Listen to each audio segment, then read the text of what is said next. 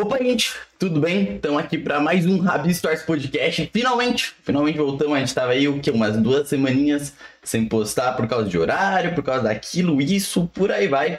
Mas agora voltamos com tudo. Três episódios na semana agora. Dali no Tchele, né? E eu tô aqui com, obviamente, ele, nosso co-host, Robertinho Lindo Cruzix. Robertinho Betão Betanos. Muito boa tarde a todos. É isso. Lembrando que a gente quer. Toda semana tem a agenda, obviamente, então vocês podem estar mandando na comunidade do canal as perguntinhas. É, seguindo a gente, se inscrevendo, estando nas redes sociais, arroba Rabistores, é, mesmo no Instagram, lá arroba rabistores.pdc. Você vai receber a agenda antes e você vai poder participar dessa maravilhosa conversa que hoje tá bem maravilhosa mesmo, que a gente tá aqui com o Ronaldo, né? Ronaldo Souza, do Gato Galáctico. E aí, e aí meu lindo? Tá Obrigado por me receberem nesse podcast de arte. Prazer estar aqui, poder estar conversando com vocês. Uma época muito, muito linda na minha vida. E uhum. uh, tô, tô me casando no domingo, então. tô feliz demais, cara, poder estar uhum. compartilhando com vocês tudo isso, cara. Espero que uhum. seja muito útil o, o podcast, cara. Espero que seja a nossa conversa seja útil também para artistas e aspirantes especialmente para os criadores que vão estar tá ouvindo, né? Ah, uhum, uh, de tudo uhum. um pouco aqui, eu pretendo dar bastante dicas assim, um, verdades que às vezes doem. Então, tô aqui para isso, tô aqui para servir, tô aqui para agregar valor e é isso. Seja o que Deus quiser, vamos embora. Uhum. Uh, porra, entrando nisso, né? Tô bem ansioso mesmo, Ronaldo, que eu cresci. Eu acho assim, eu sou uma das pessoas que cresceu e você fez bem parte da minha infância, que puxando um pouco o saco, mas eu tinha até um quadro que eu mesmo tinha feito fanart na época, que foi um dos primeiros RT que eu recebi na época, que foi seu, do, yeah. no Twitter, de uma ilustração que eu tinha feito do coelho mesmo, né? Que era, na época, o, o que tinha na minha infância, que eu era bem ligado ao YouTube. Eu já queria mandar né? Você hoje em dia você é uma pessoa independente com vários projetos, né? Ganhando um dinheiro e vivendo disso, vivendo da arte. Então eu gostaria de te perguntar como foi o começo, né? Eu falo do começo antes mesmo do YouTube, né? Quando você começou a entrar na área da animação, da ilustração, como começou tudo isso, sabe? Certo, Pixel. Cara, primeiramente, obrigado por ter feito a fanart na época. Espero que o RT tenha incentivado, né? Eu sei que é, é, não é muito, mas o RT é a maneira sempre que eu, que eu tinha para incentivar a arte na época, né? Hoje em uhum. dia, graças a Deus, existe uma, um, um, veículo de comunicação muito maior, né? A gente consegue, através dos produtos do Gato Galáctico, incentivar e inspirar a arte, a criatividade, né? Especialmente para crianças, uhum, né? Que é o nosso público uhum. majoritário. Mas uh, na época eu fazia como dava, né, cara? Tipo, a, a força era no RT, no like, na, nessa motivação, né, mais pessoal, né? Enfim. Com certeza. Mas, enfim, cara, sou, sou muito grato. Obrigado por ter feito parte do, do meu começo e fico feliz de também fazer parte, ter sido parte do seu começo, né, cara? É uma jornada uhum. eterna artística e a gente tem que continuar sempre se inspirando e se incentivando para, enfim, colocar arte no planeta Terra, porque a gente está aí para isso. Bom, respondendo sua pergunta, uh, como iniciou tudo isso um, é muito complexo, né? Obviamente, a gente tenta sempre traçar de volta o, o início de toda a inspiração e toda, todo, toda a nossa visão artística, né? Hoje em dia eu tenho 32 anos, eu nasci em 1990 e, uhum. obviamente, uh, na época não se tinha toda todo incentivo para ser uma pessoa criativa. A gente sempre era Uh, hoje em dia também eu sei, mas na época era mais ainda. E acredito que na época dos meus pais ainda mais, né? Então, curtir a arte era sempre uma coisa muito infantil, uma coisa muito de criança, né? Tipo, desenhar no caderno também era uma coisa infantil. Existiam desenhistas, hum. obviamente, ilustradores, né? Mas as pessoas também passavam por esse processo de ruptura. Quando eu cheguei nos meus uh, ah, 10 anos, eu comecei a criar histórias em quadrinhos, RPGs, Caralho. de cartas. Hum. E, uh, e eu adorava fazer isso, era tipo minha maior motivação, né? Porque eu também morava numa cidade interior onde não, não existiam muitos produtos à venda, né? Uh, do tipo, né? Então eu via meus amigos falando de uh, Dungeons and Dragons, uh, a D&D, Vampiro à Máscara, falavam sobre Pokémon Trading Card Game, falavam sobre Magic. Cara, eu nunca tinha visto essas coisas, né? Eu só ouvia as pessoas falarem sobre, ah, é isso aqui, ou é isso aqui, isso aqui, uhum. isso aqui. E eu, através dessas, dessas opiniões, né? Eu desenvolvi a minha própria percepção do que era esse, esse jogo, esses jogos, né? E, e acabava criando os meus próprios, né? Infelizmente, nenhum restou ao teste do tempo, né? Uh, não tenho mais essas folhas de papel desenhadas por mim aos meus 9, 10 anos, até os 12. Mas sinto que foi aí o meu começo né, da, da vida criativa, digamos assim, que foi o início da, da busca por criar algo que esse criar ia ser algo que, ia me, que, que me fazia, enfim, me deixava feliz, me deixava realizado, me deixava individualmente uma pessoa mais realizada, né? Uhum, uhum. E, uh, e, e, como a sua pergunta é muito macro, eu vou chegar então nos meus 20, nos meus 20 anos, que foi uma época muito, muito esquisita, né? Quando a gente recém uh, abandona a escola, começa a faculdade, não tem muito, muito destino, a gente não tem muito rumo, a gente não sabe muito bem o que seguir, né? E, uh, e nesse momento da vida, assim, é tudo muito caótico, a gente não sabe exatamente onde a gente vai se encaixar, né? especialmente no, no ambiente de trabalho e no que a gente acha que vai realizar a nossa vida, né? Uhum. Só que nesse momento eu comecei a lembrar exatamente dessas, uh, dessa época, né, muito próspera da minha vida, que foi dos, digamos, 9 aos 12 anos, que foi quando eu me senti realmente realizado por estar fazendo algo que uh, não era minha obrigação, mas o meu interesse estava ali, né, que era criar, criar histórias, criar mundos, criar jogos, criar uh, animações, criar desenhos, personagens, mundos, histórias, né? eu pensei, cara, eu tenho certeza que é isso que eu quero fazer, né? E é de fato, né? Quando a gente se interessa por algo, o, o interesse é como se fosse um, cara, um, um, um, dom, um dom divino, digamos assim, né? É algo Sim. que nos é dado, né? Não tem como forçar o interesse, né? O interesse existe. Então, fazer o que a gente se interessa é de fato, eu acredito que é a coisa mais próspera a ser feita tá? Uhum. E, e, comecei a trabalhar com arte, comecei a trabalhar com desenhos, comecei a trabalhar com animações, uhum. comecei a avançar com isso, só que eu era muito ruim, eu tinha 20 anos já e não tinha desenvolvido tanto a habilidade de desenho, a habilidade de animação, então foi uma grande corrida, um grande rush, né, dos meus 20, até, aliás, dos 18, na verdade, eu falei 20 porque 20 começou a, a ser, tipo, matemático, assim, ó, cara, eu preciso melhorar mesmo. Mas, enfim, uhum. começou esse processo aos 18 até meus 23 anos, que foi no momento que eu criei pela primeira vez o, uh, o Gato Galáctico, o canal do Gato Galáctico no YouTube, né, com as animações do Coelho. E foi aí que tudo uh, desdobrou, deslanchou para onde a gente está hoje, né? E para onde a gente está na entrevista também. Mas uhum. começou assim. Cara, desculpa a resposta longa, mas eu sou uma Não, pessoa que fala bastante. É um podcast e é o melhor convidado são os que fala bastante, né, mano? Show, cara. É isso, respondendo sua pergunta. Uhum. E, Ronaldo, é, é, o fato de é, antigamente ter esse problema com ilustração, animação ser para é, o público é, ser diminuída ao público infantil, fez o que você você foi incentivado a fazer o conteúdo para o público infantil por isso ou por outros fatores também? Não, não, não, não exatamente, cara. Eu acredito que. Uh, não sei se isso de fato influenciou, mas. Não, acredito que não, cara. Não influenciou, não. Eu acho que o, o público infantil que eu gosto de mirar o meu, o meu conteúdo é exatamente porque a, a, a fase da minha vida mais criativa foi essa, né? Dos 9 aos 12 anos, né? Que, que eu lembro assim com eu lembro com muita força, sabe? Que foi quando eu descobri os meus interesses, né? Então, um, trabalhar para o público é sempre canalizar de volta essa época em, em que eu descobri meu interesse, descobri o poder da criatividade, descobri uh, que isso me, me deixava realizado. Então, então eu sempre, digamos, o meu interesse estacionou ali, entendeu?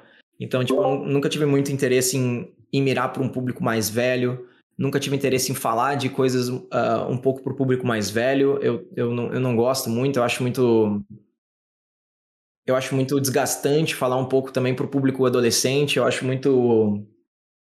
Tem que estar tá sempre ligado em, em em, em tendências, em, em, em assuntos modernos, digamos assim, da tendência, no caso. Eu não sou muito essa pessoa, eu gosto de trabalhar mais com a temporal, com, com uma verdade, né? Que é uma verdade que, que cai na gente. No meu caso, foi nessa idade, dos 9 aos 12 anos, e, e eu gosto de falar essa verdade, né? Uma verdade que não foi imposta nem narrada, foi uma verdade que eu descobri por mim mesmo e é uma verdade que eu quero também uhum. desbloquear nas pessoas, né? Uhum, uhum. É a sua visão sobre o, o mundo, né? Uhum, Mais ou menos isso. É, que é sim, sim, com certeza. E bem, mano, entrando nisso também do, do seu começo, né? É, o, qual foi o seu processo? Porque você foi um dos poucos animadores na época, pelo menos pro cenário BR, né? Você conheceu o YouTube bem cedo também, né?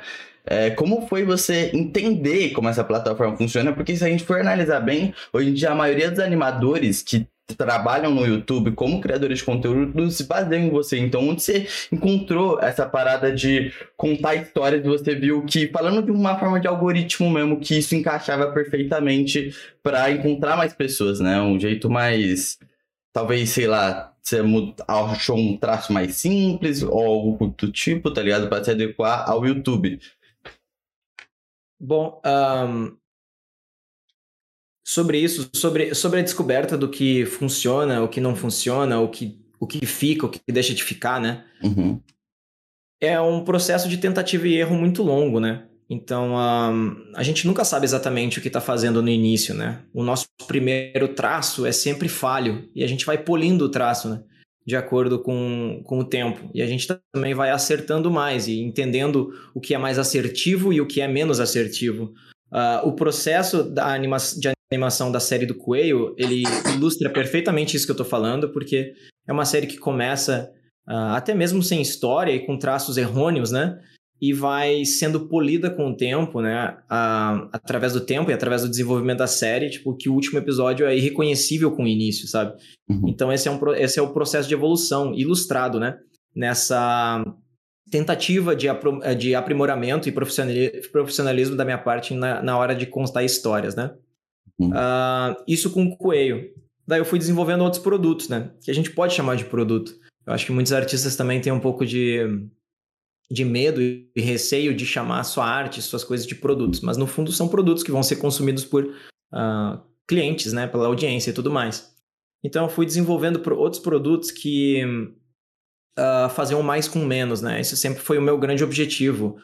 Uh, nós, como pessoas, né, especialmente como pessoas físicas, nós temos uma limitação muito grande. Somos apenas uma pessoa, no caso. Uhum, uh, uhum. Então, conseguir desenvolver algo de grande valor para a audiência, sendo apenas uma pessoa, é algo extremamente valioso, especialmente no mercado que a gente vive hoje, que é o mercado digital, que depende inteiramente, né, normalmente, às vezes, de uma pessoa apenas tá? Então, eu acredito, eu sempre tenho essa visão dos produtos. Eu acho que ele tem que ser desenvolvido muito, ele tem que ter um enorme valor e poder ser desenvolvido por uma pessoa, para depois a gente obviamente pensar em evoluí-lo para outro patamar. Eu acredito que uhum. a gente não deve dar um passo maior que a perna, especialmente no início, a gente tem que desenvolver como dá, né? Fazer os primeiros traços, mesmo que errôneos, para depois ir pulindo e ir desenvolvendo eles cada vez mais e mais. Agora, entrando um pouquinho mais específico, mais técnico, que é a pergunta do algoritmo do YouTube que você perguntou.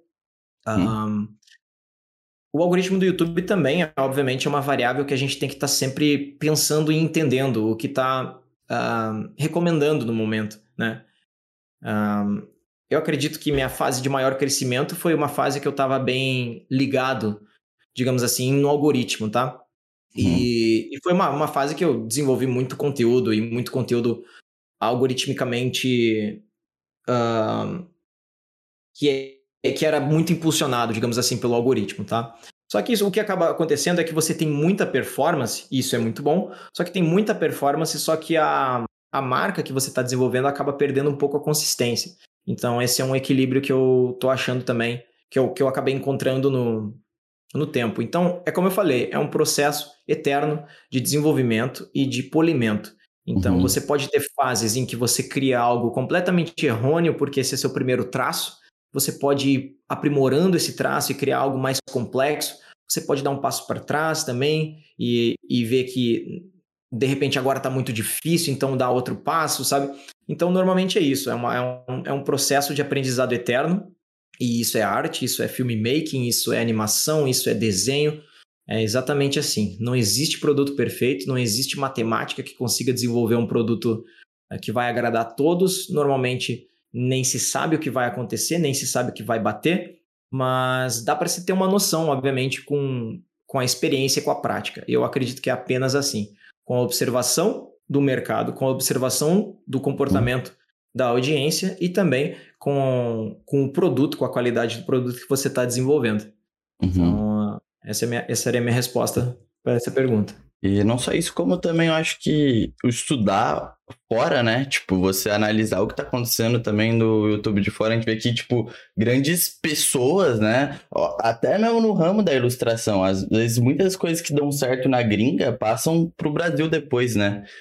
Então, tipo, é, mas falando especificamente de YouTube, que eu acho que a galera mais do canal tá mais interessada, é, é realmente é realmente esse lance de você estar tá estudando tudo, né? Hoje em dia no Rapid Stories eu vejo isso. No começo eu conversava muito com a galera do Flow antes de criar o canal para pedindo dicas, né? Porque eu não sabia muito bem como funcionava, se postar em estreia, porque tipo não daria para fazer ao vivo e por aí vai.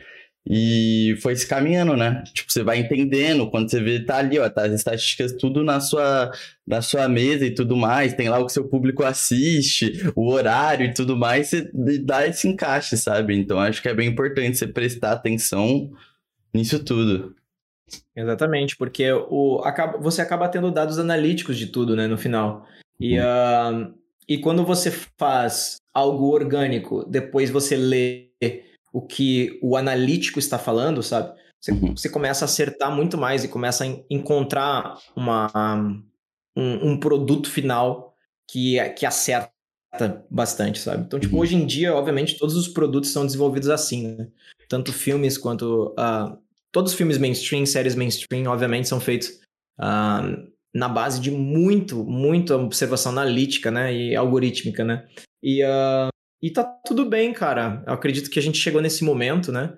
Eu acredito que a gente tem muito mais, muito mais para evoluir nisso. E, e, é isso, cara. É, é o comportamento de consumo das pessoas que costuma estar tá sempre mudando e sempre evoluindo. E a gente tem que estar tá sempre se adaptando, cara, para não estar tá sempre, digamos assim, criando a mesma coisa e não estar tá sempre pegando o mesmo público. Eu acho que tem que estar tá sempre mirando uh, num público maior, porque se você uhum. tem uma mensagem que você quer passar para o mundo e tem uma, um, grandes valores para passar para o mundo, eu acredito que, ela, que, ele, que, isso tem que ser ouvido. E para ser ouvido, você precisa entender exatamente como funciona as recomendações, o mercado, a indústria inteira. Né? Uhum. Às vezes a coisa são maior do que, tipo, só você fazer o que gosta, né? Eu acho que às vezes, tipo, abrange muito mais, às vezes tem que ser mais exato e tudo mais, né, o Ronaldo? É, o, o importante é tentar encontrar o equilíbrio entre isso tudo, fazer o que gosta, uhum, com o que uhum. performa, com o que os outros, uh, com que os patrocinadores também gostam, né? Então acredito que é uma uhum. grande, é um grande balanço, é um grande equilíbrio, né? Não existe uma verdade absoluta e tem que estar sempre se adaptando e fazendo melhor. Bem, Mano, e você, né? Eu acho que principalmente atualmente se tornou uma máquina de conteúdo, né? O que rola, Ronaldo, quando você tem um bloqueio criativo, por exemplo? Como você lida com isso? Eu não tenho bloqueio criativo. Você nunca teve? Já tive, mas eu não, eu não tenho bloqueio criativo, cara. Faz muito, muitos anos que eu não tenho. Caraca, mano. Caramba. Eu acredito que é uma coisa de. Não sei, cara. Posso. Assim, essa é a minha opinião pessoal, essa é a minha versão pessoal de algo conceitual como bloqueio criativo. Uhum. Bloqueio criativo não, não acredito que seja algo é, químico e neural, como ansiedade e depressão, por exemplo. Uhum, uhum. Bloqueio criativo, acredito que seja uma trava uh, que dê para que dê para ultrapassar com bons hábitos, com exercício exercício físico junto, exercício mental junto, sabe? Uhum. Então acredito que tudo isso, tudo isso ajuda, cara. Eu acho que uma, uma boa rotina, boa alimentação, exercício físico e mental, nunca parar de criar. Então a, o Art Block, cara, nunca mais veio. E eu, e eu não estou preocupado com ele voltar, sabe? Então é muito louco, na real, pensar nisso, cara, porque eu acho que um, muitos artistas sofrem com art block. E eu acho que o art block normalmente também é uma coisa, é uma pode estar associado com naquele momento você não querer fazer, sabe? E quando você não quer fazer, cara, você não tem o interesse, é como eu falei, é um negócio que é meio que um dom divino. Se você não tá sentindo que quer sair, sabe? Uh, daí muitos artistas tipo, acabam travando, né? E tendo o famoso art block, né? Que pode durar tempos, cara. Mas eu acredito também que é difícil, cara. Uhum, é assim, uhum. mas eu, eu, eu, eu, realmente acredito no, no, no constante exercício físico, mental, no, na prática, na prática criativa. Eu acredito que isso tudo tipo, fortalece o cérebro, especialmente o hemisfério direito, o hemisfério da criatividade, o hemisfério do, do estado do sonho. E, uh, isso e fica mais fácil de criar desse jeito. Mas, cara, criatividade não é fácil, né? É, o, é acessar uh, é ter o acesso de do estado do sonho, cara. É muito complexo, psicologicamente falando, sabe? Uhum, então, uhum. mas enfim, é, eu acredito que, né, com bastante disciplina dá pra, dá pra ultrapassar isso de maneira um pouquinho mais tranquila e não sofrer tanto com art block. Eu acredito nisso também. Inclusive, foi um bagulho que. Uma aula que eu tive com o Victor Belren, não sei se você conhece. Ele é. Uhum. Conhece? Então, ele é bem conhecido no. Enfim, ele lançou o Ilustra SA, eu fui fazer o Ilustra SA e tudo mais, e ele comenta sobre isso, né? Que, tipo, o bloqueio. O bloqueio não. O... É, isso mesmo. O bloqueio criativo é a falta em praticar todos os dias, tá ligado? Com diversas formas diferentes e por aí vai. Praticar também exercício. Então, tipo, você sempre acordar, acorda de manhã.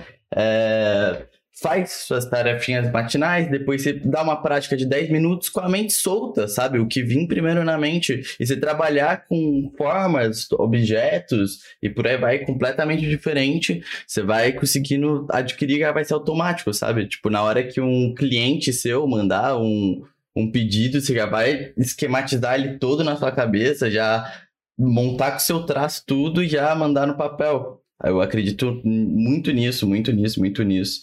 Porque que nem você pega, que nem. Dando o exemplo da minha experiência no Flow mesmo, você pega um trabalho, tipo, como eles não podem revelar a agenda muito antes, né? Pra não vazar nem nada, você recebeu o bagulho, tipo, de. no domingo mesmo. E pra um convidado de segunda, e era em uma madrugada, você tinha que pensar na ideia toda, saca? Então, tipo, tem que ser. Tem, tem que. Eu acho que isso naturalmente, com o artista amadurecendo, ele vai pegando isso, sabe? É bem, com certeza, cara. É bem legal você chegar e falar, mano, não passo mais por isso, sabe? É bem, bem inspirador mesmo. É isso, cara. E, eu, e assim, indo mais longe, cara, nessa ideia de, de, de criatividade limitada, ilimitada, no caso, é. Cara, tem que fazer, uhum. sabe? Não, não tem tempo, cara. Não tem tempo pra, pra não criar, sabe? E uh, o meu trabalho profissional é esse, sabe? Eu não posso. Eu não posso arcar com o prejuízo de não conseguir criar, cara. Então, tipo, ex existe toda uma, uma dependência também, obviamente, do, da criação. Então, cara, não, não, não existe isso, sabe? Não, não acredito que exista também ter clientes, especialmente clientes externos, e você falar, cara, estou num art block. Beleza, pode até falar, sabe? E eu acho que, de boa, se tá num art block e não consegue fazer, tranquilo, não pega job naquele momento, não pega commission naquele momento, sabe? Mas no momento que você aceitou e assumiu essa responsabilidade, cara, de fazer o trabalho acontecer, você dá a deixa, a deixa de. Tô, cara, bateu o art block, não vou conseguir fazer. Você pode ter certeza que esse cliente não vai voltar, sabe? E se o seu objetivo é viver de arte, fica quase que impossível você ficar perdendo clientes dessa maneira, sabe? Então é uma questão de preciso estar sempre criando. Como é que eu uhum. viabilizo isso? Com exercício físico, vou fazer exercício físico todo dia. Com, com, com leitura, com. Com o quê, sabe? Então, tipo, eu acredito que os hábitos saudáveis também vão evoluir muito você na vida profissional e pessoal, cara. Então tem que estar tá tudo certo. Tem que estar tá tudo certo. Não pode não pode deixar nada, nenhum um fio. É, como é que eu vou dizer? Não pode deixar nenhum. nenhum uh, fio, fio solto, como é que é o nome disso? É um. Essa expressão. ponta solta. Não pode deixar uma ponta é. solta. Sim. Tem que estar tudo amarrado, cara. Tudo amarrado. Uhum. Se é para fazer o melhor trabalho criativo, o melhor trabalho uh, profissional e também uh, ter para ter a melhor vida, pro, vida pessoal também. Uhum. Tem que estar sempre atento à ponta solta, né? Malditinho da ponta solta tem que estar olhando, né? É isso, cara. e só para incrementar também nesse lance de trabalho, né? Antes da gente partir para outras áreas, é... Eu queria falar também justamente sobre o mercado de trabalho, Ronaldo. Como você enxerga o mercado de trabalho da ilustração quanto da animação? Acho que para quem quer trabalhar e entender melhor é... como começar nisso, porque a galera acha muito que é só commission, né?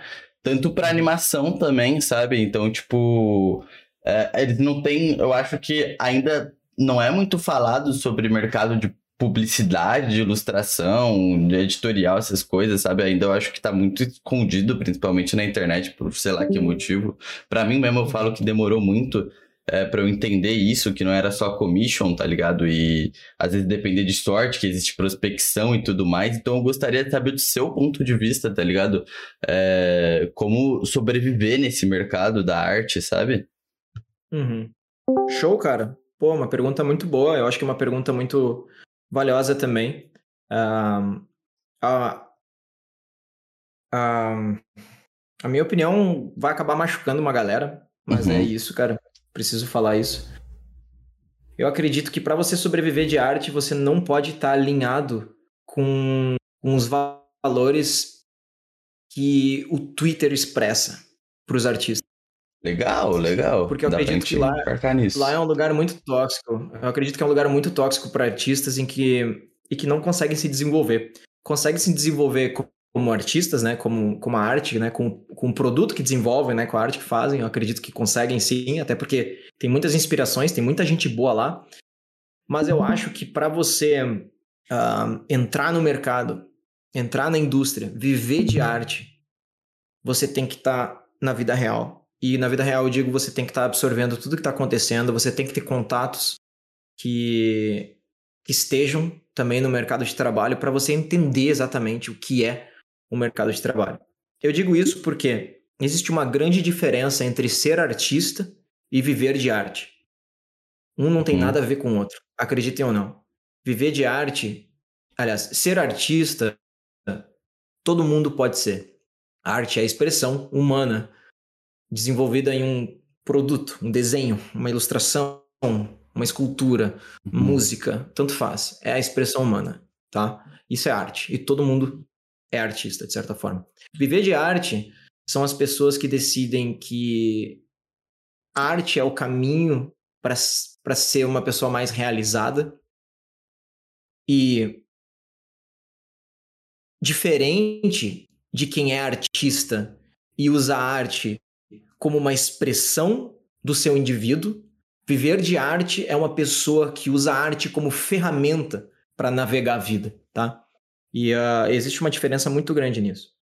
Hum. Na minha época, é, quando eu comecei a trabalhar e estudar com arte, só existia o mercado publicitário, tá? Especialmente no Brasil. Então, eu fiz muitos produtos de animação para o mercado publicitário. Trabalhei naquela propaganda do Pôneis Malditos de animação 3D, que eu acho que é uma das mais famosas que, que ficou famosa. Uh, eu já era animador 3D na época. Eu fui chamado também. O meu sonho era entrar na Pixar, na Disney, né? Esse era o meu grande uhum. sonho, então eu fazia animação 3D para isso. Fui chamado para Blizzard para trabalhar no Mists of Pandaria, a atualização do World of Warcraft. Acabou não rolando por umas questões de visto, mas fiquei muito grato por isso. E no momento que isso aconteceu, eu comecei o canal do YouTube porque eu me decepcionei com essa indústria. Enfim, Uhum. Um, o mercado de arte, ele é um mercado muito abrangente. Ele pode envolver commissions, que eu acredito que seja o, o, o, o bruto, né? A arte bruta, uhum, em que a pessoa uhum. fala, eu quero uma arte assim, e você faz. Eu acho maravilhoso commissions. Acho sensacional esse mercado e fico muito feliz que ele exista. Porque uhum. ele é uhum. muito. Ele é muito customizável e uh, você curtir a arte de alguém e conseguir a, e comprar a arte de alguém é muito legal. Eu, eu já fiz isso várias vezes, faço isso com frequência também, inclusive. Uhum. Gosto de apoiar artistas desse, dessa maneira. Mas existem outros mercados, que é, por exemplo, o mercado de ilustração. daí você entende, né? Quando você tem contatos dentro dessa, dessa indústria, você entende exatamente todos os ramos que dá para seguir. Cara, ilustração você pode fazer tanto ilustrações para uh, mídias sociais, você pode fazer storyboard para cinema, storyboard para publicidade, você pode fazer. Um, cara, tem tanta coisa, sabe? Tanta coisa mesmo que eu acredito que no momento que você mostra que você tem habilidades para conseguir assumir as responsabilidades desses trabalhos, as pessoas vão acabar te contratando. Você vai ser uma pessoa com bastante cliente. Eu acho que esse é o objetivo de quem quer viver de arte, tá? Hum. Uh, o mercado de ilustração é muito, muito grande, muito grande mesmo. Pode envolver, assim, por exemplo, no, no meu ramo, o que a gente sempre mais precisa uh, são concept artists, né? Ilustradores, ilustradores no geral, animadores, né? Uhum. Porque nós temos estúdios de animação 2D, 3D, uh, e também estamos desenvolvendo nosso estúdio de cinema agora, de filmes, então a gente já está trabalhando no nosso, no nosso longa-metragem, então a gente sempre precisa disso aí. Mas, cara, é tanta coisa, tanta coisa mesmo. E como eu disse, o... no Twitter, normalmente, uh, tem só tem só o caminho das commissions, que é maravilhoso, mas hum. existe um grande, grande mercado em volta e fora que dá para ser desenvolvido e e eu não acredito que o Twitter incentive isso, não, é que é o lugar onde mais tem artistas hoje, sabe? Então acho que tem que buscar lá fora. Uhum. Sobre o mercado de animação, o mercado de animação ele é ele é um mercado muito mais específico, né? Muito mais nichado. Eu sou apaixonado pela indústria de animação desde sempre. Uh, o meu trabalho hoje é avançar a indústria de animação. Nós temos algumas séries como Coelho, Turma do Coelho, Desnecessauro, que estão no Cartoon Network e uh, estamos desenvolvendo outros produtos para outras marcas grandes. E uh, nosso objetivo é sempre colocar animações lá fora com personagens, com, com histórias legais, né? Desenvolver uma marca de entretenimento uhum. interessante. Uhum. tem muito trampo de animação, cara desde animadores até mesmo animatic. Cara, é tanta coisa, é tanta coisa mesmo, que eu acredito que você estando aberto para isso e para assumir essas responsabilidades que existem essas demandas, se você conseguir cumpri-las né, de maneira excelente, você vai ser uma pessoa com muitos, muitos clientes, cara. E eu acho que isso é muito, muito bacana. Uhum. Uh, hoje em dia, por exemplo, na, no Gato Galáctico, que não, uh, por sinal, a gente fala gato galáctico porque é a marca que as, que as pessoas mais conhecem. Sim, mas é a galáxia, né? É, a galáxia, exatamente. E acima da galáxia é Ronaldo Souza Criações, que daí é tudo que eu criei, né? Hum, mas uh, nessa, nessa, galáxia toda, cara, tem muitos produtos. Então, uh, de animação 2D, de animação 3D, de, de live action, sabe? Então a gente tem uma, uma, uma um um grande guarda-chuva e família de marcas, que a gente está sempre precisando de pessoas e artistas para trabalhar, né? Uhum. Então, uh, hoje em dia nós temos 50 funcionários, né? 50 artistas profissionais, pessoas maravilhosas, incríveis, né? E, uh, e eu fico muito grato, na verdade, dessas pessoas estar tá, colarem junto para desenvolver esses, esses grandes projetos, né, cara? Que a gente está tentando fazer a diferença, né?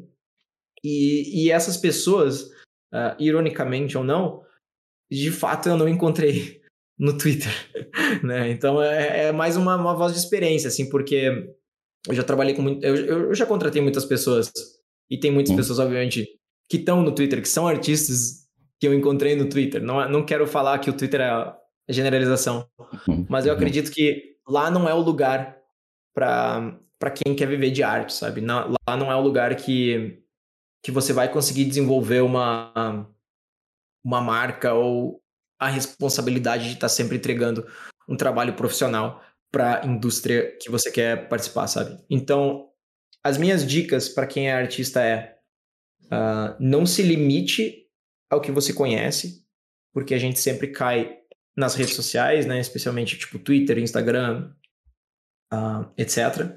Essa não é, essa não, isso não condiz com a verdade da indústria, condiz apenas com um nicho, uma bolha específica, né? e que eu sou muito feliz que isso exista, porque, como eu falei, cara, commissions, que é o trabalho remunerado majoritário do Twitter, é maravilhoso, eu acho que as pessoas têm que fazer mesmo, mas existe um universo inteiro numa indústria de entretenimento ascendente que a gente está vivendo, especialmente agora que a, a economia criativa uh, tá muito, muito no alto, muito no sim, topo, onde sim. cada indivíduo uhum. é uma, uma marca. Cara, tem muita coisa para ser feita e, e precisa de bastante mão de obra e pessoas muito criativas uhum. para uhum. atender essa demanda toda. Uhum. Principalmente na o que rolou, né? Infelizmente a gente teve a pandemia, mas é por conta da pandemia, né? É, o próprio Victor Belren falou que cresceu muito é, as ilustrações, principalmente na área do editorial, por exemplo, porque não estava mais tendo foto, né? Bem no começo. Então, a ilustração era o que retratava como estava a situação do mundo. E, tipo, é assim. A arte a arte também é isso, sabe? Eu acho incrível. Eu tô. Porra, tô muito feliz de estar tendo esses papos com você, viu, Ronaldo? Obrigado, Bora, cara. E é isso, tamo junto, cara. Obrigado por ouvir, mano. E, meu, você falando sobre tudo isso da galáxia, né? É, como se tornou essa, essa grande empresa, pode chamar assim? Uhum, claro, empresa. Uhum. Como, se, como você chegou até esse, esse lugar, no modo geral? Cara, é um. Eu, assim, individualmente falando, eu sou um dos poucos criadores que sofreu esse processo de transformação, de ser um criador solo, digamos assim, individual, e sofrer esse processo de me, me tornar uma empresa, sabe? Uhum. Então, eu tenho sempre duas opiniões sobre tudo. Eu tenho minha opinião como profissional, como criador, como indivíduo, sabe? E também tenho a minha opinião como empresário, como a voz e a cabeça e a ponta de lança de uma empresa, sabe? Então, sempre quando sempre quando vou ter entrevistas mais uh, em veículos em ve veículos de comunicação mais específicos, eu sempre adoto um tipo de linguagem para atender o público, né? Nesse caso agora, eu acredite ou não, eu estou falando como indivíduo, embora embora eu continue usando termos mais corporativos, digamos assim. Ah, você tá Mas, falando... Uh Fun fact, você tá falando com um monte de jovem agora, né? Ah, não, tô ligado. Eu, eu, eu, eu, eu, botei, eu botei meu discurso alinhado para isso, sabe? Mas uhum, se tiver uhum. alguma coisa que não entende, me avisa, tá? Não, mas dito isso, esse processo de transformação, eu acredito que foi, pô, cara, para mim foi muito positivo. Eu acho que uh, não apenas pro, pro crescimento das marcas e para e para alcançar um maior número de pessoas com os valores que a gente prega, com, as, com o incentivo, com a inspiração que a gente está tentando levar né, na casa de todas as pessoas. Uh, eu, como pessoa, mudei muito também, cara. A minha. Enfim, me, me, me considero uma pessoa mais sábia, né, por ter feito esse movimento. Mais sábia, eu digo, em determinadas áreas da vida, né? Tanto pessoal quanto profissional, né? Não quer dizer que eu sou mais sábio, eu tô falando que mais sábio em áreas que eu não conhecia. Uhum. E o uhum. processo, na verdade, ele foi natural, cara. E natural porque existe um objetivo por trás. E o objetivo é de eternizar as criações, de continuar criando para sempre e criar, né, essa interminável esse interminável universo que inicialmente saiu da minha cabeça e vai continuar saindo da minha cabeça até o dia em que eu não estiver aqui. Mas eu gostaria de eternizar isso com, com novos criadores apaixonados pela arte, assim como eu, que buscam também, obviamente, uma, uma forma de expressar a sua, a sua criação, os universos que criam, sabe? Então, tipo, por mais que isso esteja começando comigo, uh, que é o meu grande objetivo, é de tornar isso tudo eterno para depois uh, acolher novos artistas e novas pessoas que, que buscam essa que buscam também essa expressão, essa os mesmos sonhos que eu de criar, né? Uh, por mais que esteja criando para mim, assim, no fundo, é, por mais que tenha começado comigo, no fundo é uma criação que eu espero que atenda muitas pessoas no futuro. Então, meu objetivo é, como eu falei, é criar para sempre até o dia em que eu não estiver aí, vou estar criando. E. E o objetivo é tornar isso tão grande, tão próspero, tão verdadeiro, que mesmo que eu não esteja aqui, ainda vai existir, ainda vai continuar, ainda vai prosperar e vai conseguir acolher novos artistas para mostrarem o seu trabalho, mostrarem o seu dom mostrarem uh, o seu interesse. Tá? Então, esse é o objetivo. O objetivo é, é até, até de certa forma, é, é póstumo, né? digamos assim. É, e, uh... é a ambição, né? A ambição de todo artista ter sua arte é, eternizada, né?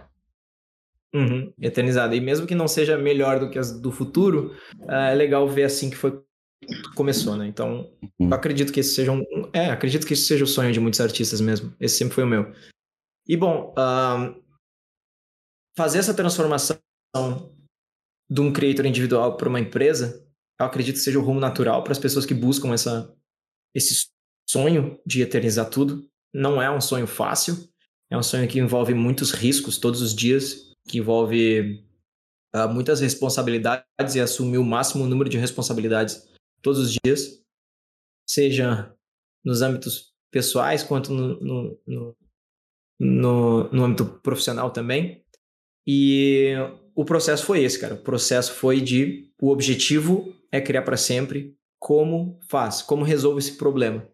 E é assim que a gente está desenvolvendo.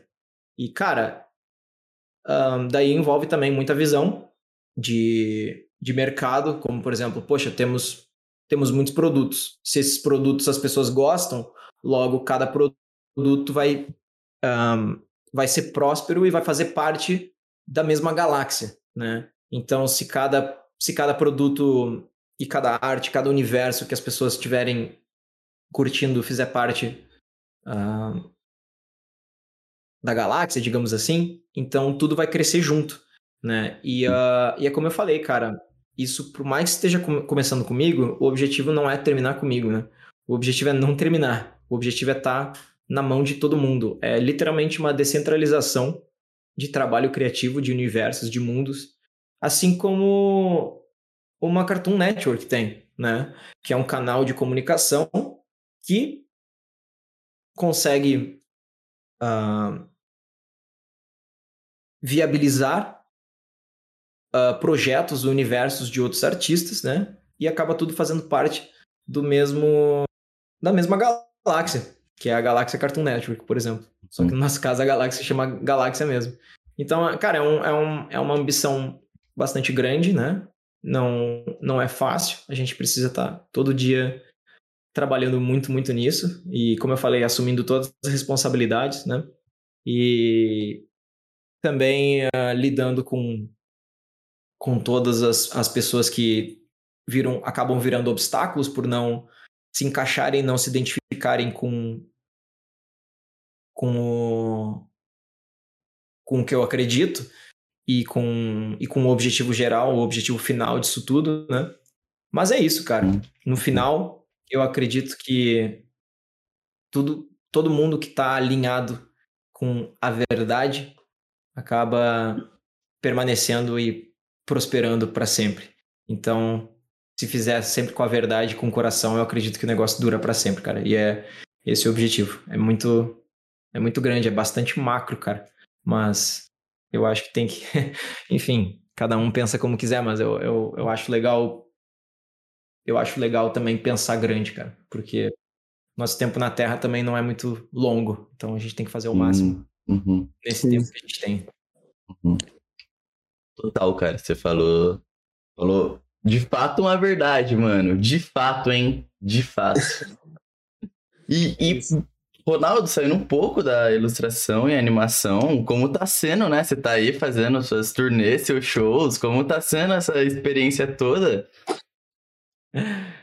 Cara, é muito legal poder ver poder ver o público em pessoa. Eu acredito que essa seja uma das, das, uh, das maiores gratificações, né? Porque normalmente quando a gente está em redes sociais e trabalhando com, com o digital, a gente não consegue ver nada além de números, a gente não consegue ver nada além de likes, nada além de comentários. E isso não representa o que é de fato ter uma pessoa que gosta do que você faz, que entra no seu conteúdo, nos seus universos, nas suas histórias ver essa pessoa com o olho brilhando e expressando algo que é impossível de ser expressado uhum, fora uhum. a presença física, cara, poder sentir isso é, é inacreditável. E aí que você vê, é aí que você vê a verdade que você tá criando, a verdade que você tá fazendo.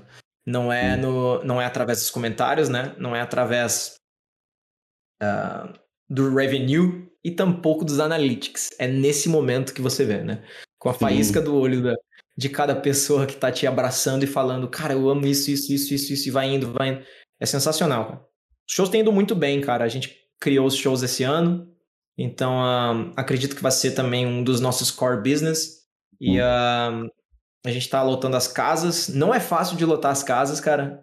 Todo mundo sempre pensa, pô, youtuber lota casa assim, só fazendo um vídeo assim, instala. Não é, cara. É bem, é bem difícil entrar no mercado uh, uh, da venda de bilhetes, digamos assim, né? E, uh, e, pô, conheço muita gente que, que entra achando que vai ser fácil e acaba, pô, não tendo ninguém no show, ninguém no teatro e para, para sempre, porque fica traumatizado e se sentindo com síndrome de impostor, sabe? Mas isso não é, não é, isso não é verdade. Eu acredito que uh, qualquer tipo de evento, teatro, show que você fizer uh, é extremamente valioso e também é extremamente difícil de, de vender, de ter pessoas lá, né? Mas, hum. cara, graças a Deus as casas estão lotando. Putz, sou muito grato, cara. Óbvio que tem todo um trabalho, uh, tanto, tanto meu quanto da equipe de marketing, cara. E, pô, tá sendo sensacional, cara. Demais mesmo. É, esse problema em vender foi uma conversa até que a gente teve com o Matoso. Matoso ele faz, né? É um youtuber, uhum. youtuber também próximo da nossa idade, já tá com seus 20 anos. Ele faz o sonho dele é ser dublador, para isso tem que passar pela todo o lance do teatro também, né? E ele tá agora com as peças dele aí no teatro, fazendo Mágico de Oz e por aí vai. E ele fala, né, que tipo, o grande problema do do teatro em si é justamente aquele parece que não é algo para brasileiros em si, é algo muito ainda assim elitizado, não é muito comunicado e tudo mais, não é tipo você tá numa tela de cinema e por aí vai, então é por isso que tem essa dificuldade também, né? E sem contar que para trabalhar nessa área é muito muito estudo, né? Muita muita coisa para fazer. Então realmente acaba não tendo, acho que tanta gente e tanto incentivo para essa galera quanto é, para a galera assistir e comprar, né? Tipo, você não vai ver, é bem raro. Você, geralmente a galera se interessa mais por stand-ups, por exemplo, mais o povão brasileiro mesmo, tá ligado? É. É bem difícil, cara, porque por mais que uh, todos os seres humanos que habitam a Terra hoje em dia são uh, metade. Uh, como é que eu vou dizer? Metade primata e metade cultura, ainda assim. essencialmente isso. Eu acredito que nós aqui no Brasil, a gente tem um, um. Por mais que a gente tenha cultura, bastante cultura, a gente tem um pouco menos do que a gente vê lá fora, né? No fundo, a gente tá. A gente fala isso, né? Do tipo, pô, o brasileiro não consome isso e tal, porque a gente tá vendo lá fora e tá comparando, né? Uhum. E, uh, então a gente tem um pouco menos dessa, dessa vontade de absorver cultura quanto lá fora, comparando, né?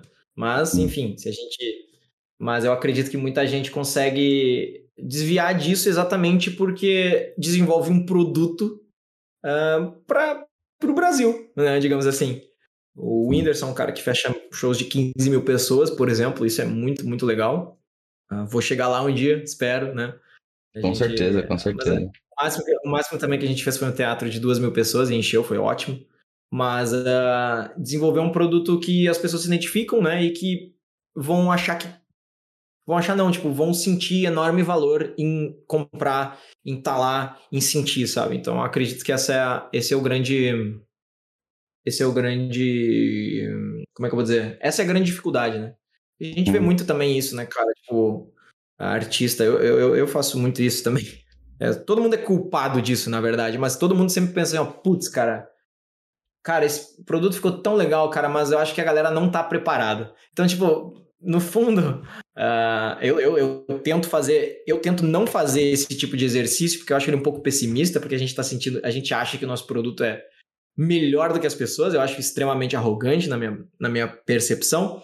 Eu tento não fazer, né? Mas às vezes quando quando a gente faz até qualquer coisa simples, tipo um vídeo um pouquinho mais complexo, que não performa muito bem, você pensa, não, cara, a galera não tá preparada.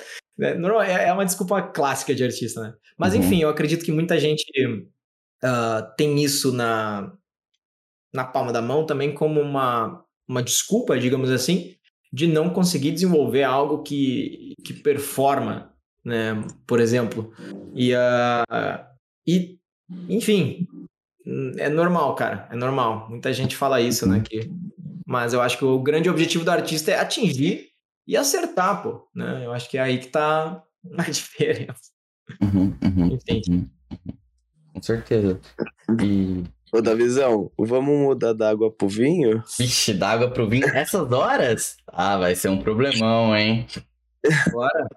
Não, então, é que muitas vezes que a gente já conversou aqui no podcast sobre futuro e o que vai acontecer no mundo, é, a gente chegou muitas vezes nos mesmos assuntos, que era NFT, metaverso, e já deu muito bafafá esses assuntos também. Aí a gente queria saber é, sobre, é, em geral, o NFT, como funciona, como faz para você entrar nesse mercado também. Tá. Quer uhum. saber? Tá, é, a pergunta é sobre NFT, não Sim. sobre futuro, então. Uh, é, pode entrar porque... também. Acho é, pode entrar também. Logo, logo, não, implementa eu... uma pergunta sobre sua visão do futuro da arte também, né? Acho que seria bem legal. Ah, show. Show. Vamos começar com essa do futuro da arte, então, uhum, uhum, para depois entrar em NFT, porque NFT é um pouquinho mais técnico. Uhum. Cara, o beleza, né? Sobre futuro e futuro da arte. Bom, a gente está se aproximando de um, de um grande limiar, né? A gente está se aproximando de um grande de um grande limiar que vai mudar tudo, né? Vai mudar, na verdade, toda a maneira que a gente percebe a arte e o mundo, né? que é com a entrada das inteligências artificiais, cara. Eu não sei se vocês já tiveram acesso a algumas inteligências artificiais. É, mas, uh, cara, isso tudo vai mudar o planeta, a percepção que a gente tem de arte, a maneira que a gente consome conteúdo, uh, os algoritmos que as empresas que distribuem conteúdo vão estar desenvolvendo e, cara, no geral, nosso, cara, nossa visão de mundo, assim, é, é, nesse, no momento que a gente está agora, é quase que impossível também prever exatamente tudo que vai acontecer.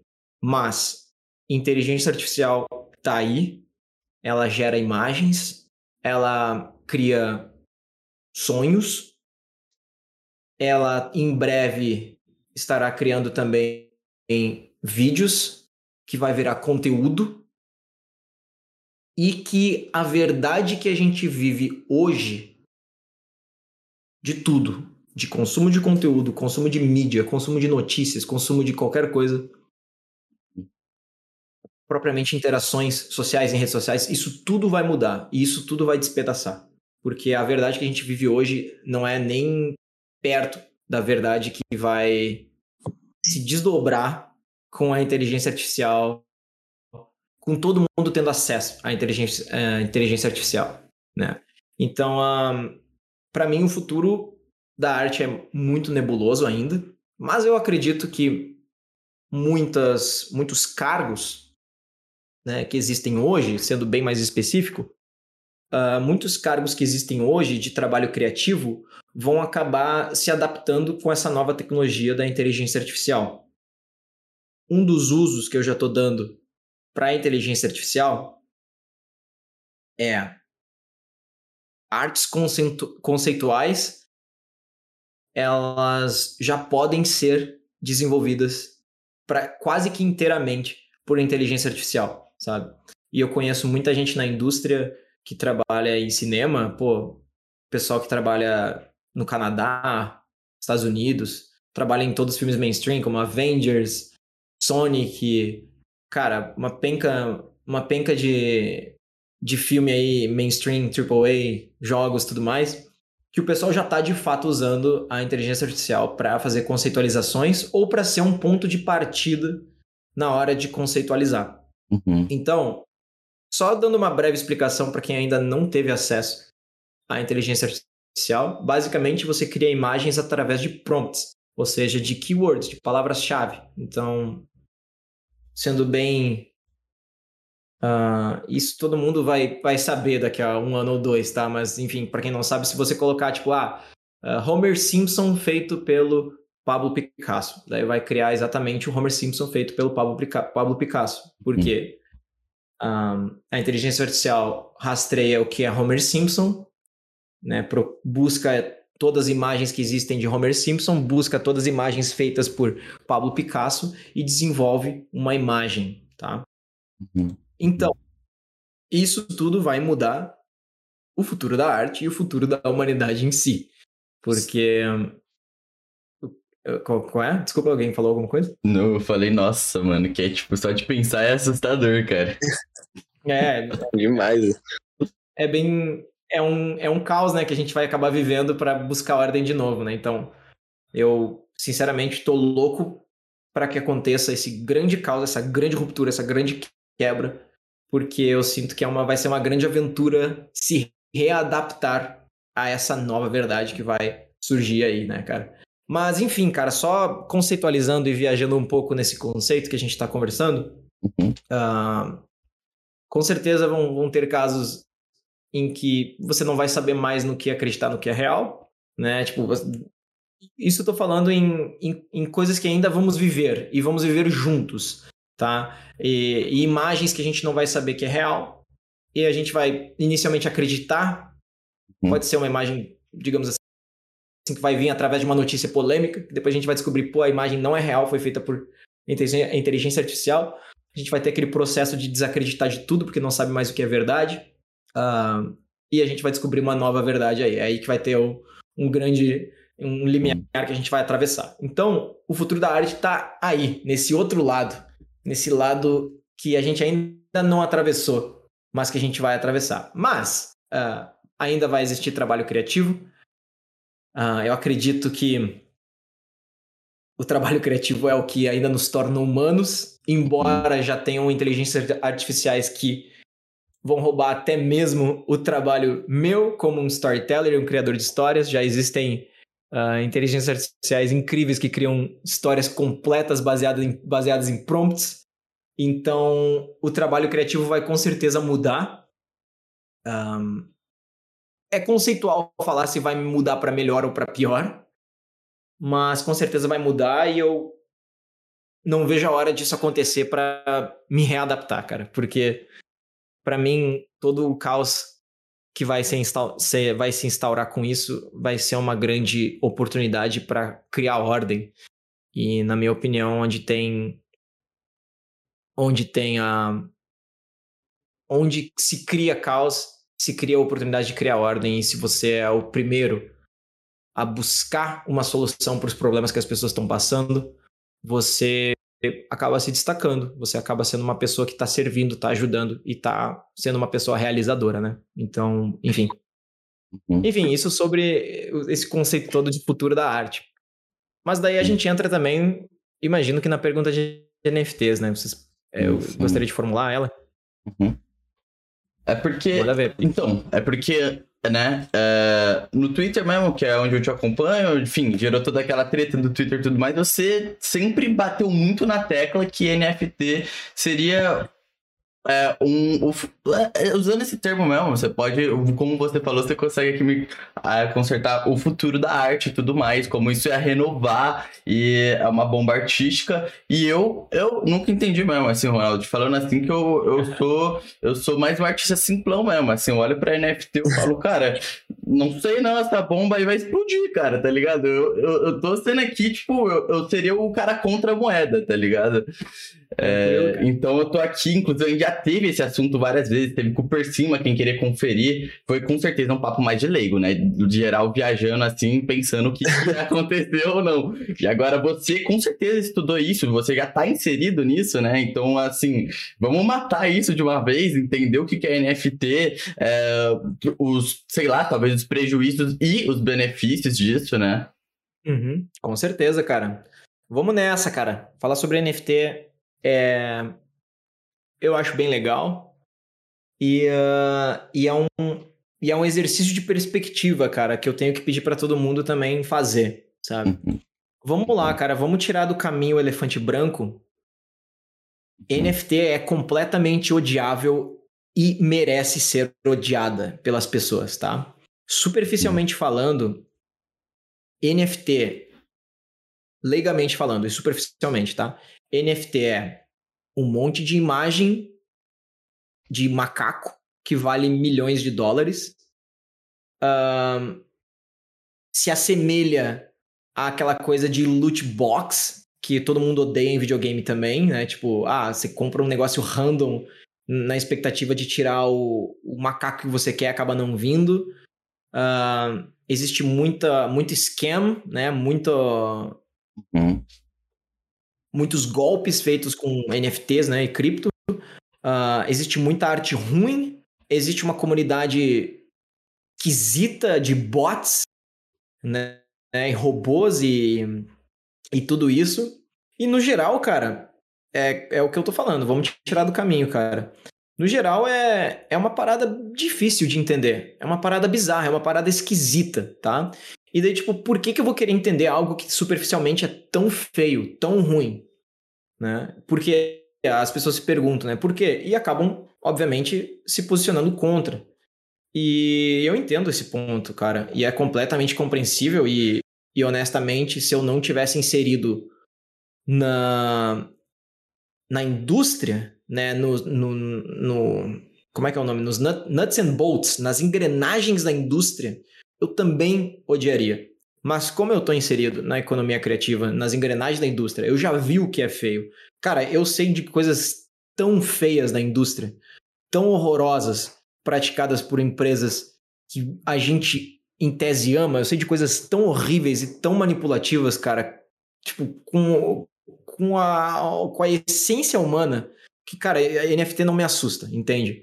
Então, uh, dito isso, o que é NFT no fundo? NFT é simplesmente um contrato, tá? Vamos, vamos tirar isso do caminho. NFT é um contrato que você. Hum. É um, podemos ser mais leigo ainda. É um link uh, que você compra, que está atrelado a um, a um código que nunca vai morrer, tá? Você pode atrelar isso a imagens, música, contratos, você pode atrelar isso a qualquer coisa. Então é simplesmente um bloco eterno que você pode ter se você comprar, se você investir nisso, que ele representa o que você quiser. Uma, uma NFT pode ser de arte, pode ser de música, pode ser um contrato, pode ser, cara, um monte de coisa, tá? Pode ser o que quiser no fundo. É simplesmente uma um recibo, uma validação de que você. É uma validação de que aquilo existe e que, e que alguém é dono. É só isso, tá? Então, dito isso, a gente tem aquela imagem de. Pô, NFT são os macacos, né? Os, ma os Bored Apes, os macacos, cara, eles são os que mais se destacaram pelos valores absurdos, tá? Uhum. Mas, cara, no fundo, enfim. Ah, no fundo, o que são Bored Apes, cara? É uma comunidade que se criou através daquelas artes de macaco que são muito feias, tá? Tipo, artisticamente, esteticamente falando, são muito feias, mas cara, não interessa se são feias, porque a comunidade que se desenvolveu e as pessoas que curtem aquilo, que fazem parte daquilo, que tem essa comunidade, que tem essa identidade, Sim. elas estão ali, cara. Elas estão ali como um, como algo que mudou a vida delas, que faz bem para a vida delas, entende? Uhum. Então, no fundo, essas comunidades que se geram em algumas coleções de NFTs, é isso, esse é o grande valor do negócio, entende? Então, enfim, isso pode se desenvolver de várias maneiras, tá? Uhum. Porém, vamos lá. Por que eu acho e porque eu acho que é uma revolução artística. Tá bom? Isso era o termo.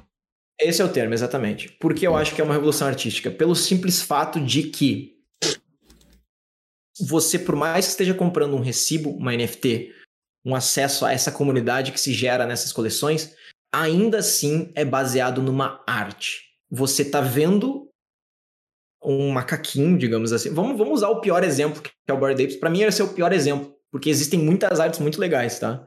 Fotografias, conceitos, uh, artes 3D, músicas, tá? Hum. Existem muitas, muitas artes incríveis, cara. E, uh, mas vamos usar o pior aqui, só para o exercício ser mais difícil de ser feito, cara, porque eu quero realmente que todo mundo faça esse exercício. Onde é que eu tava? Perdoa. É, você tava. Ah, isso.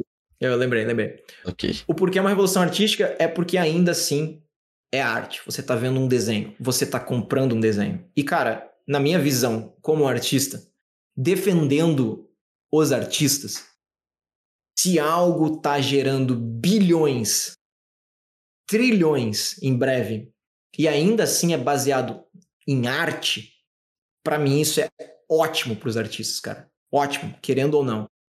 Hum. Porque isso está gerando dinheiro uh, ah, para a indústria, está gerando dinheiro para artistas, está gerando uma penca de oportunidades para a nossa profissão, para as nossas pessoas, tá? Daí entra o contra-argumento das pessoas. Não, mas existe muito roubo de arte. Existe, cara. E sempre vai existir. Porque a gente está num mercado ascendente que não tem regras. E eu não quero que tenha roubo de arte. Eu não quero que tenha esquemas. Mas vai ter porque existem pessoas muito ruins e 3% de todas as pessoas no planeta Terra são psicopatas e ruins. 3%. Não é um número muito grande, cara, mas são pessoas que fazem maldades e, e, e vai, vai chegar em você. Se você é uma pessoa negativa, você vai deixar que essa negatividade tome conta.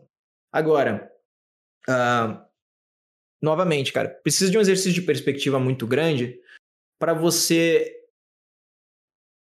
estar inserido dentro dessas engrenagens dessa, desse mercado e de fato uh, querer fazer parte, cara. Isso é o fato de a arte ser protagonista de um mercado de bilhões, para mim é, é incrível para os artistas, cara.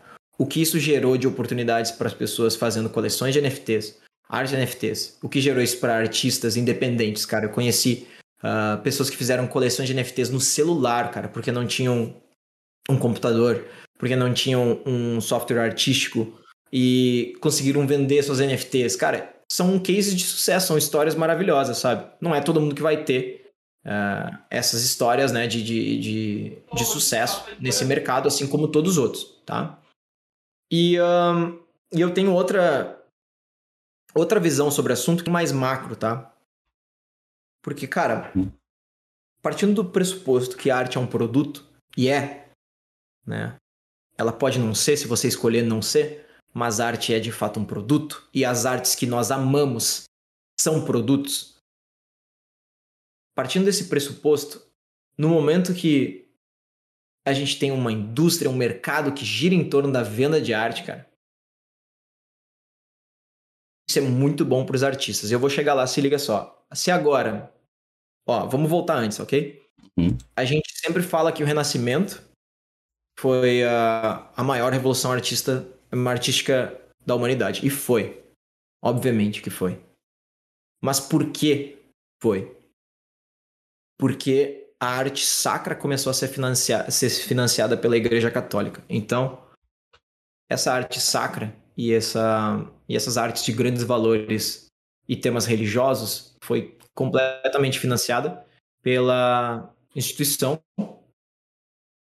da igreja, por exemplo. E isso gerou muito dinheiro para os artistas e gerou muita arte pica, cara, que a gente ama até hoje. Né? Uhum, uhum. Então a gente vai a gente vai ver a capela assistindo e vai achar não, o cara, o cara fez porque estava inspirado.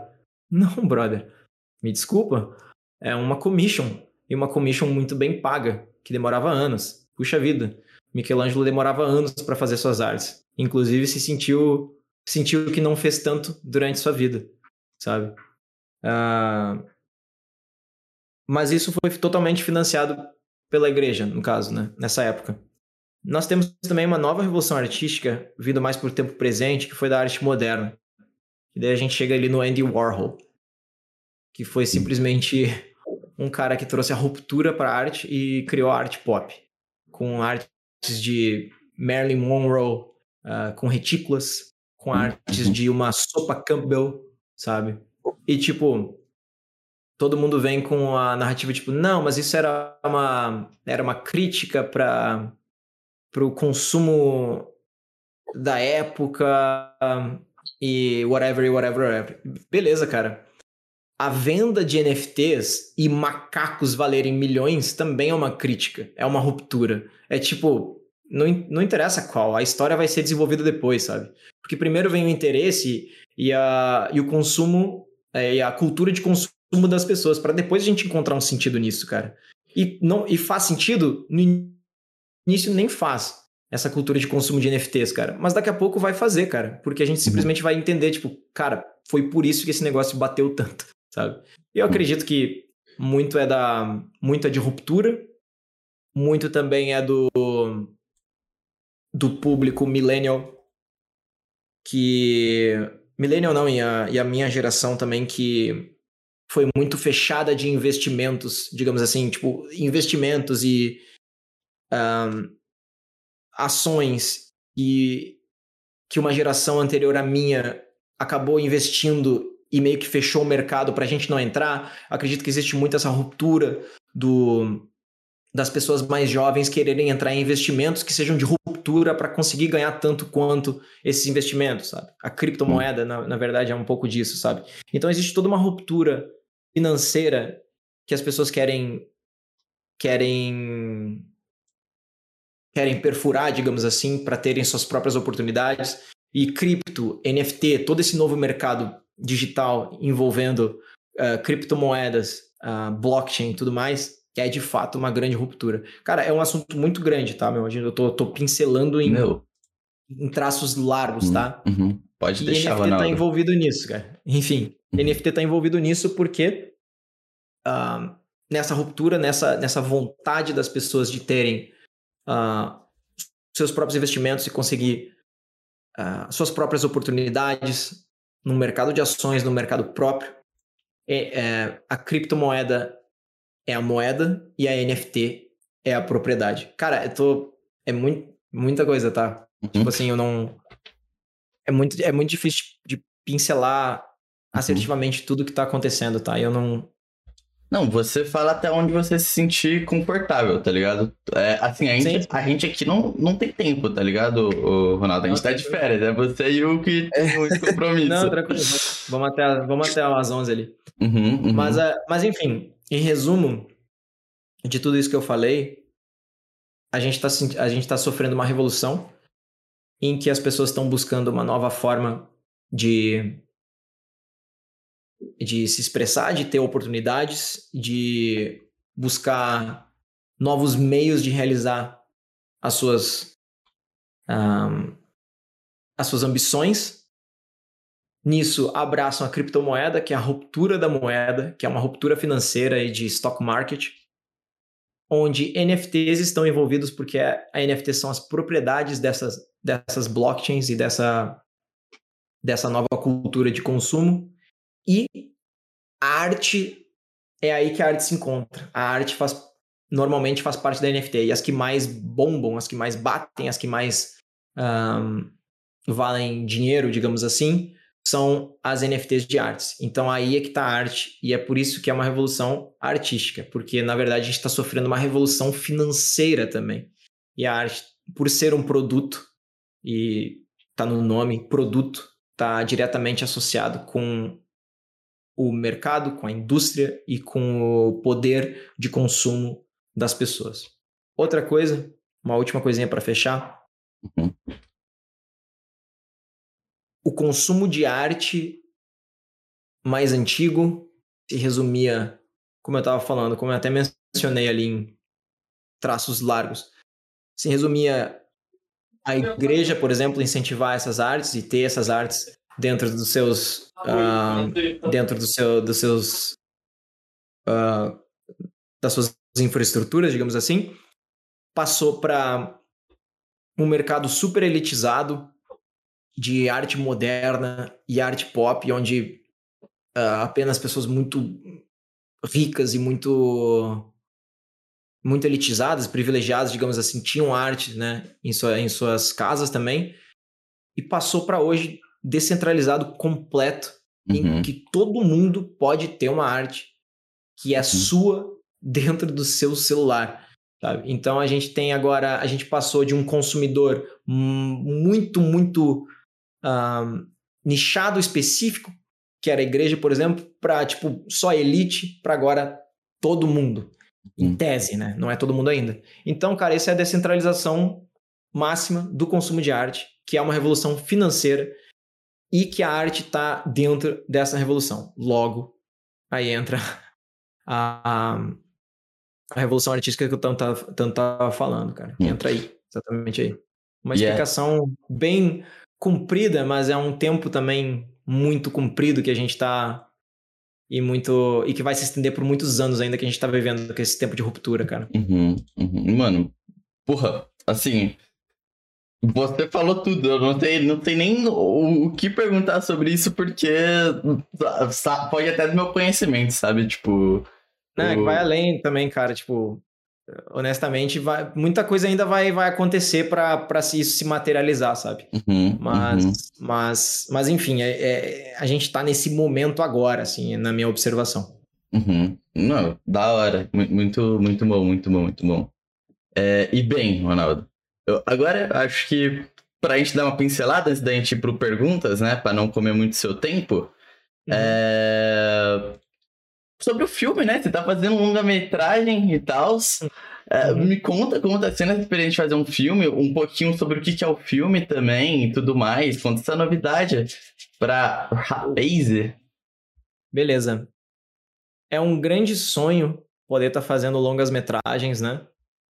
Então, um,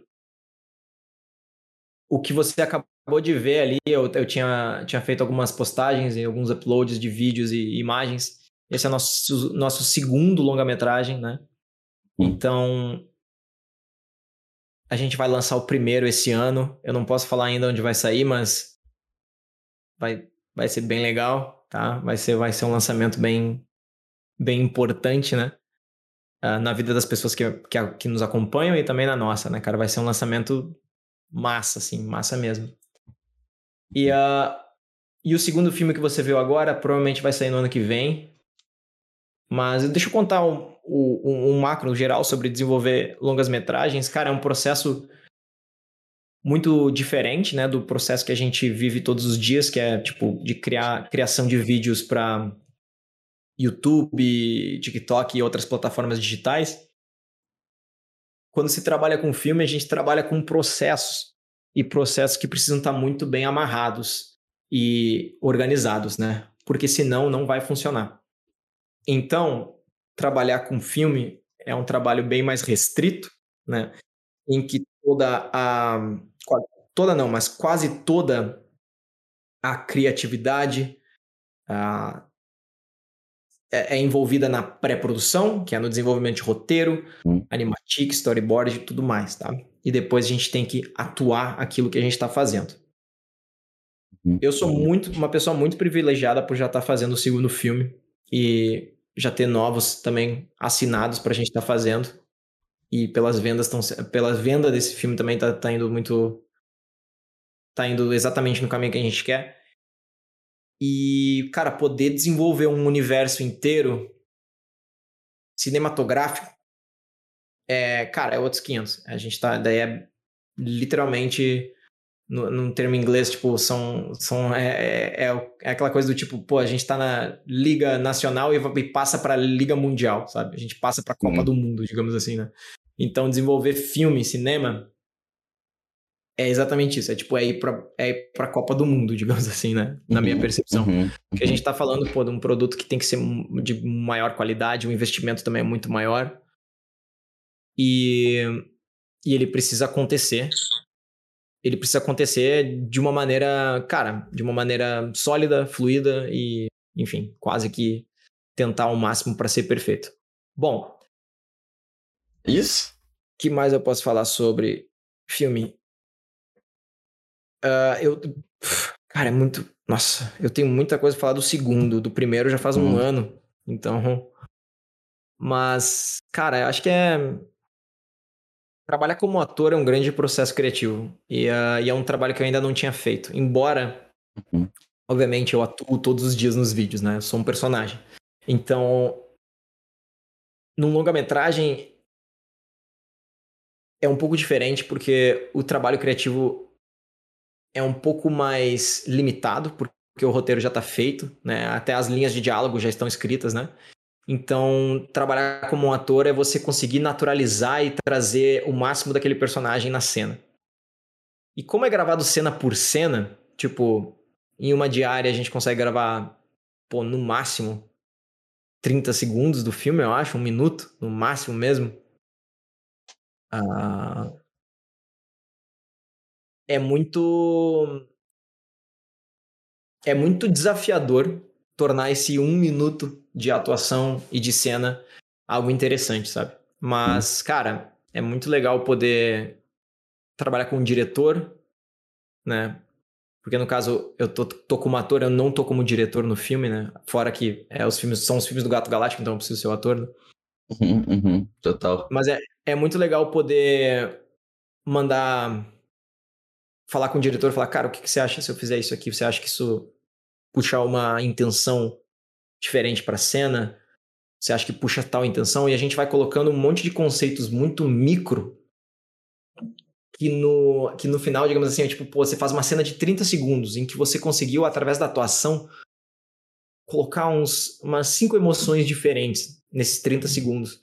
E é uma coisa, cara, que quando você tá assistindo o filme, você nem percebe, porque você tá vendo uma história. Mas, condensado nesses 30 segundos, estão cinco emoções diferentes do personagem. E que todo o público vai estar tá assistindo, cara. Uhum. Então é muito legal poder ver depois uma hora e meia uma hora e meia, assim, que você vê como um todo, como um macro, mas, cara, no fundo, cada cena foi pensada, foi uh, atuada, foi uh, conversada, sabe? Então é um trabalho que você não, uh, por mais que esteja fazendo o todo, o momento, vivendo o presente como um ator, você está pensando num bloco muito pequeno. Uhum. E esse bloco pequeno precisa, cara, ser assim, ó, você tem que tirar leite desses 30 segundos e tornar o mais interessante possível ao mesmo tempo que não é forçado e que o personagem vai estar tá no, no, máximo de si, cara. Isso é muito legal, um desafio muito, muito intrigante, cara.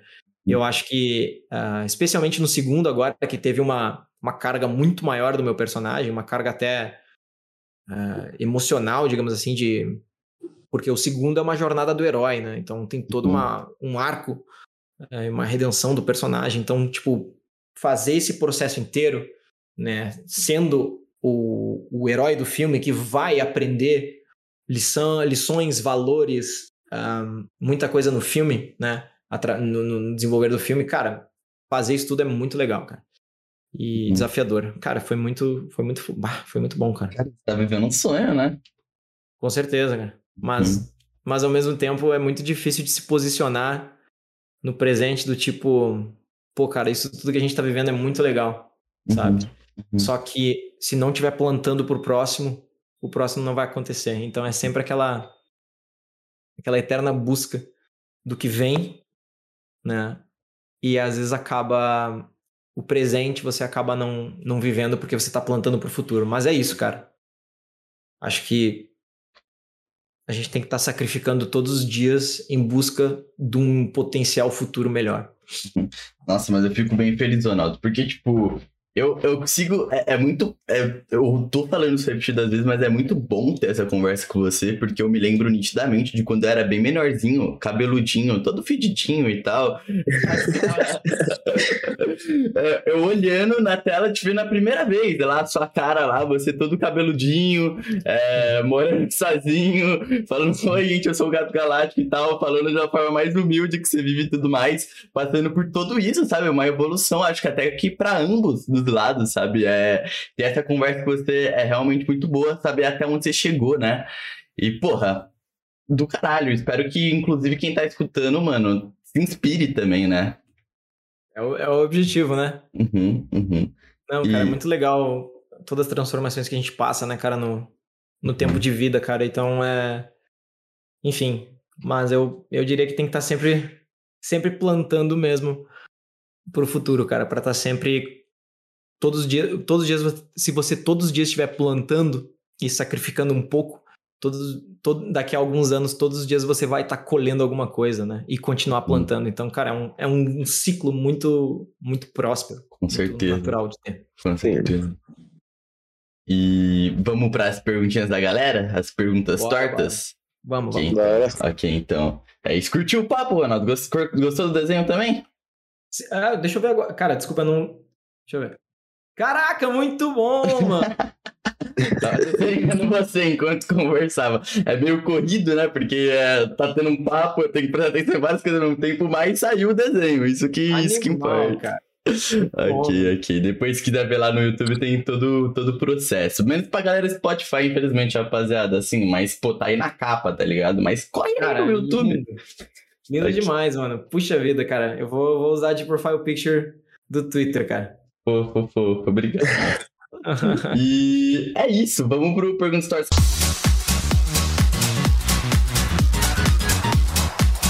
E começando perguntas tortas aqui, o Frags... Fragzit mandou. Pergunta pro Ronaldo: Você tem planos para expandir o universo dos seus personagens no futuro, fazendo algo além das séries que você tem no YouTube atualmente? A propósito, os episódios do- novos de Desnecessauro estão muito bons. Muito obrigado. Pô, eu também tô gostando bastante do Desnecessário. Obrigado pelas palavras. Sim, sim, a gente tem muitos planos, né? Todos os planos envolvem, obviamente, um, uma, um grande investimento, né? Mas ah, o objetivo é esse, a gente conseguir fazer esses investimentos que vão conseguir viabilizar novos ah, produtos maiores, né? Dessa, dessas marcas e franquias que a gente está criando agora, né? Então, ah, tanto o Gato Galáctico, quanto Prismágicos, quanto Turma do Coelho, quanto Desnecessauro, quanto Pudim Amassado, tudo isso são potenciais novos produtos grandes que podem acabar acontecendo. Ah, então, esses grandes investimentos que eu estou falando, de, desenvolver, de, por exemplo, para desenvolver um filme, né? O Gato Galáctico é uma marca muito preparada para virar filme, tanto que está virando já até, já estamos fazendo, já estamos no segundo e vamos ir para o terceiro, né? Então, por quê? Porque a indústria sente que é um produto que vai vender, né? Definitivamente por conta do, do, do following, né? Da, do, Uhum. do, do público que já tem. Então, a gente precisa alcançar e chegar nesse ponto, né? Com essas novas marcas, com o Coelho, com o Desnecessauro, com tudo mais, né? E como a gente vai fazer isso? Criando conteúdo ah, base, né? Que a gente tem feito, ah, usando o YouTube, TikTok, Instagram como uma, uma vitrine para isso tudo, né? Até o ponto que a gente vai conseguir investidores, pessoas que queiram também apostar junto nesses filmes dessas marcas, né? Então esse é o processo que a gente tem feito. E Hum. graças a Deus tem funcionado muito, né, cara? Poxa, estamos muito felizes com, com a evolução do Gato Galáctico. Eu tô louco para conseguir evoluir a Turma do Coelho, Desnecessauro e todos os outros projetos de animação que podem virar games, que podem virar quadrinhos, que podem virar um pouco de tudo, né?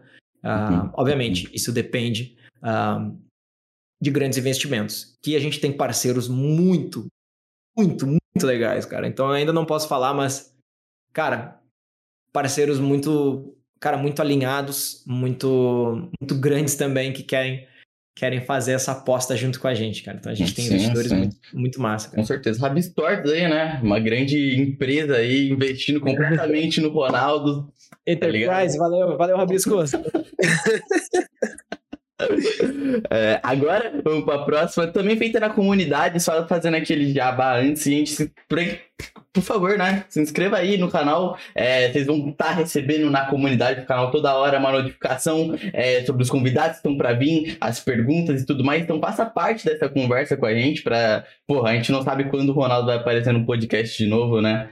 Então, enfim, é isso, é uma oportunidade de ouro. E se inscreva, comenta aí, engaja aí com a gente, tá ligado? Vire membro também, vire membro que você vai poder estar escutando aqui a conversa ao vivo. O Dino, infelizmente, tomou um, um come de rabo da professora e não pôde estar continuando aqui, que é um dos nossos obra-prima, mas, pô.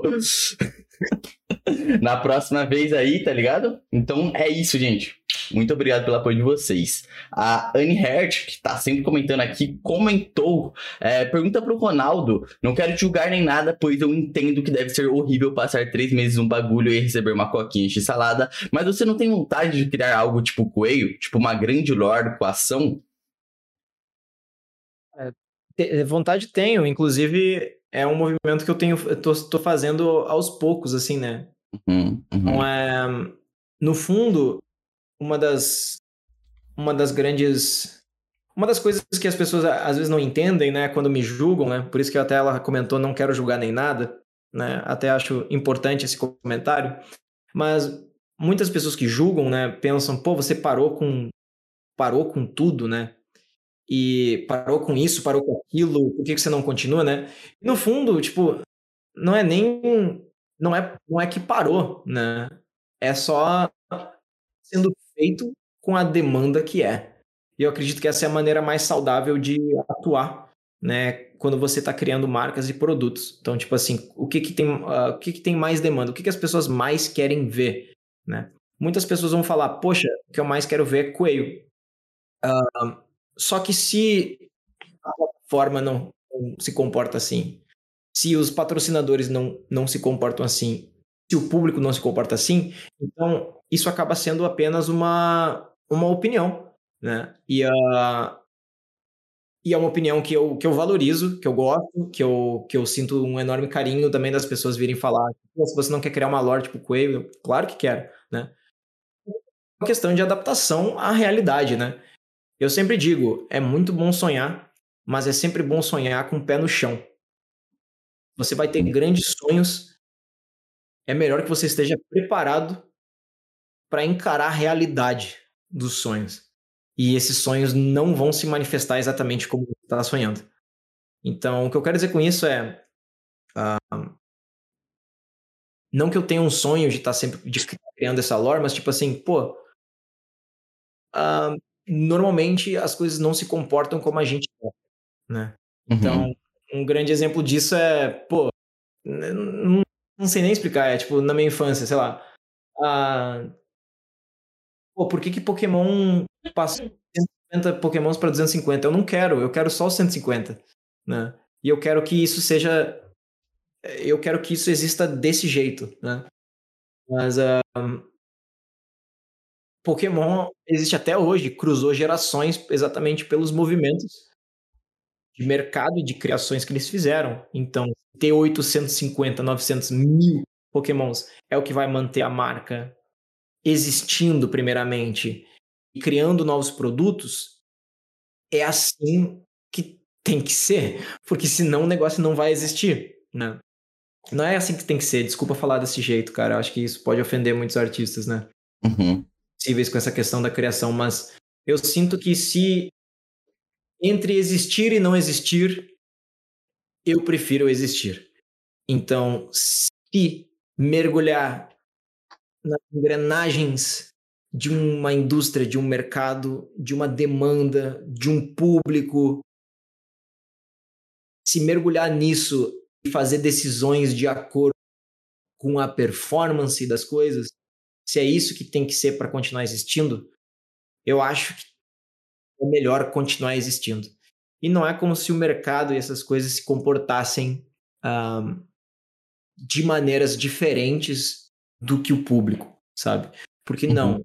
na verdade é só uma manifestação do interesse e da cultura de consumo de uma grande audiência. Então, Sim, com certeza. Exatamente. Então, tipo, se, se, se algo está funcionando, se algo se uma marca está sendo consumida por um grande número de pessoas e se isso existe, então é porque tem gente querendo que exista. E a força dessas pessoas acaba talvez não sendo o ideal, digamos assim, o ideal que a gente idealiza, tipo, puxa vida, mas seria, poxa, daí eu recebo muito dessa, tipo, pô, por que você está fazendo uh, só conteúdo infantil, você não volta a fazer pelo menos um conteúdo para esse tal público. E não é como se eu não quisesse, é só porque o interesse não é maior do que o que eu estou fazendo hoje. E voltando também à conversa, antes, uhum. né, eu também prefiro fazer algo que seja relacionado com a, a, idade que eu tinha com 9 aos 12 anos, que foi quando eu descobri o meu grande interesse por storytelling, sabe? Uhum. Isso, sabe? Uh, é entender o que as pessoas querem, entender a demanda, entender a indústria, entender o mercado, entender a cultura de consumo das pessoas se adaptar e desenvolver de acordo, né? Então acho que é esse é o exercício que eu sinto que muitos artistas acabam não fazendo e acabam até mesmo se apaixonando pelos próprios produtos. Eu acho isso um, um terrível erro, inclusive, de muitos uhum. artistas, de se apaixonar pelos próprios produtos e acabam querendo só desenvolver aquilo, né? porque, porque é aquilo que eles são apaixonados, cara. Uhum. Muita gente tem que pensar, você está fazendo arte só para você ou está fazendo arte para os outros? E uhum. na minha, na minha percepção como artista, eu estou fazendo arte para os outros. Eu gosto muito de servir, cara. A minha vida é servir as pessoas. A minha vida é uh, acrescentar, agregar valor para uma pessoa. A minha vida é incentivar, a minha vida é inspirar. A minha vida é me sentir realizado uhum. porque eu estou fazendo bem para outra pessoa, tá? Uhum. Então eu acho que eu acho que uh, eu acho que existem muitos produtos artísticos, autorais de uma pessoa que faz para si mesma, que acabam performando e funcionando com o público, que é o caso do antigo, né? Que eu fiz meio que para mim, né? Uhum. Mas também sinto que existe uma enorme humildade em artistas, em pessoas que na real querem fazer arte para os outros, sabe? Então eu, eu me sinto eu me sinto essa pessoa. Eu me sinto que é, foi um exercício de de abstenção do ego, de não querer criar mais coisas apenas para mim, de querer criar coisas que conversam com outras pessoas, né? De uma outra maneira. E eu acredito que essa abstenção do ego, juntamente com, com querer desenvolver produtos para as pessoas, acabam fazendo eu tomar as decisões que eu tomei, sabe? Uhum. E, que, e que deu bom, assim, tipo. Eu, eu, eu, eu não seria a mesma pessoa se eu tivesse continuado só com uma arte que eu me apaixonei, sabe? Eu gosto de me apaixonar por tudo, né? Por, um, por algo maior, por algo que. Uhum. Enfim, é uma, uma opinião pessoal. Então, eu acho também, opinando um pouco aqui, eu acho que a galera entra muito no esquema nostálgico, porque eu acho que agora, Ronaldo, eu vou dar um exemplo. É, eu sou a geração anterior que se inspirou com o pudim amassado inicialmente, com coelho, com desnecessário, tá ligado? Tudo do início. Eu acho que esse cara tá agora inspirando duas, é, duas gerações, sabe? Até que eu acho que tá meio escasso a questão de canais infantis bons no YouTube em si, tá ligado? Eu acho que você entra como um dos masterpieces, pelo menos no, no Brasil. Não sei, eu não manjo muito, né? É, eu acho que você, como você atinge hoje em dia grande, uma maioria, né, um, um grande percentual do que antes, porque por N motivos, é, a internet ainda era um recurso ainda elitizado, difícil de entender, né? Então era tipo, realmente era a mesma galera que assistia Minecraft lá, os aventureiros tava assistindo você também, tipo, tudo isso tava todo mundo discutindo essa mesma coisa, então parte para aquele princípio nostálgico, né? Eu acho que é por isso que a galera ainda fica muito assim, mas no fim das contas eu acho que não mudou muito. Você tá continuando falando com as crianças e tudo mais, né? É claro que na época você aprofundava, né? Que você falava nas questões psicológicas e tudo mais, né? Algo que eu acho que, tipo, eu não entendia muito na época, eu só me assustei mesmo no, no final. Fiquei, caraca! E foi isso, tá ligado? Então, tipo, eu acho que é assim, eu acho que são, são fases, sabe? Tipo, passou e tudo mais. Hoje a gente tem que aplaudir, sabe? Tipo, falar, pô, que bom que as próximas gerações vão estar tá vivenciando essa nova fase, sabe? Do Gato Galáctico. É algo bonito, sabe? Valeu, cara. Pô, que bom que tu pensa assim, cara. Eu também penso igual. Uh, e é como tu falou também, são fases, né, cara? A gente tá aí cruzando, uh, cruzando uma gera... duas gerações já, né? Que daí pega você que tem hoje 17, tem, tem pessoal que, já, que hoje já tem 23, que acompanhava, sabe? Então vai cruzando, cara, e vai passando, sabe? Então uh, é, são fases, né? O interesse do público hoje a gente tem a, a gente tem inclusive analiticamente já mapeado, né? Do tipo assim, pô, de tal idade a tal idade, essa pessoa vai assistir Gato Galáctico, depois ela vai ir para outras coisas, né? Uhum. Uh, e tá tudo bem, né? Uh, normalmente, quando as pessoas saem, né? Quando, quando elas saem do, da marca, né? Numa determinada idade, elas, elas saem também um pouquinho de ruptura, né? E aquela coisa uhum. meio. que é quase que uma, uma ruptura que, que todo mundo vive com os pais aos 17, 18 anos que pensam: não, pai, não quero mais isso. Não, isso aqui é. Eu não sou mais criança, né? Então é a mesma coisa que as pessoas sentem também com, com o que eu sinto que as pessoas, as pessoas sentem com Gato Galáctico, tipo, não, não, Gato Galáctico hoje é de criança. Daí sempre trata de uma maneira um pouco negativa, né? Que é um pouco. Mas é normal também para essa geração, né? Tipo, normalmente quando a pessoa acabou de sair, ela trata um pouco como uma ruptura de uma maneira um pouco negativa, sabe? Só uhum. que eu, eu sinto que se mantém essa negatividade por muito tempo, se passa de repente dos 25 e ainda não conseguiu compreender a, tudo em volta e o porquê as decisões foram feitas, sabe? Daí eu sinto que é uma pessoa que a pessoa já está se tornando um pouco rancorosa, né? E tem e, e sente uma e sente um, um asco, assim, uma, uma repulsa das decisões, sabe? Então, tipo, eu, eu, eu acho perigoso até para a pessoa que, que observa o crescimento da marca, o meu crescimento profissional também, e trata isso de uma maneira repulsiva, sabe? E normalmente quando as pessoas tratam isso tudo de uma maneira repulsiva, eu sinto que são eu sinto que normalmente quando eu vou conversar com essas pessoas são pessoas também que guardam muito rancor, guardam muito ódio e, e guardam sentimentos negativos. Eu acho que isso é super ruim, cara, para psique, meu, sabe? Então, tipo, porque não é porque, não é que a gente deve ver as coisas sem capacidade crítica. Eu acho que a gente tem que ver as coisas com, capac, com, com capacidade crítica, mas eu também sinto que as pessoas também têm que seguir um caminho otimista de que dane-se, assim, tipo, se aquela pessoa fez aquelas decisões, cara. O que importa é tá dando bom, tá dando certo, tá fazendo bem. Uhum. Uh, porque se estiver fazendo mal, daí tem que criticar mesmo, mas tá fazendo mal, não tá? Tá fazendo bem para algumas pessoas? Tá. Uh, pessoa tá feliz, tá realizada? Tá. Putz, cara, deu bom, sabe? Uhum. E é isso. Uhum. Mas, uh, mas enfim, são fases, né? São fases da uhum. vida. Eu acho que todo mundo passa por, por várias fases e a gente tem que estar tá sempre navegando, né? Nessas, nessas fases e, e, e, tirando o nosso melhor. Sobre nostalgia, entrando um pouco, tá, Pixel? Eu tô, eu tô numa. Eu queria compartilhar, tá? Uma. Se me permitir, cara, eu tenho uma. Uma. Uma opinião bem individual, cara, que recentemente tem me dado com nostalgia. Deve, acredito que seja por conta da minha idade, né? Dos 32 anos. Que eu sinto que nostalgia. Eu, eu, eu me senti uma pessoa que valorizava a nostalgia por muito tempo. Eu senti que nostalgia era uma coisa muito importante, fazia parte da minha, do meu indivíduo por muito tempo. Mas hoje eu não sinto Hoje eu sinto que nostalgia não, não serve muito propósito. A nostalgia, na verdade, eu sinto que está muito atrelada ao, ao medo do desconhecido do futuro, em que a gente em que a gente não, não quer aceitar algumas, algumas realidades novas, sabe? Então, tipo, eu por muito tempo neguei uh, o, o, progresso, o avanço da minha vida e buscava nostalgia como um conforto, uhum. sabe?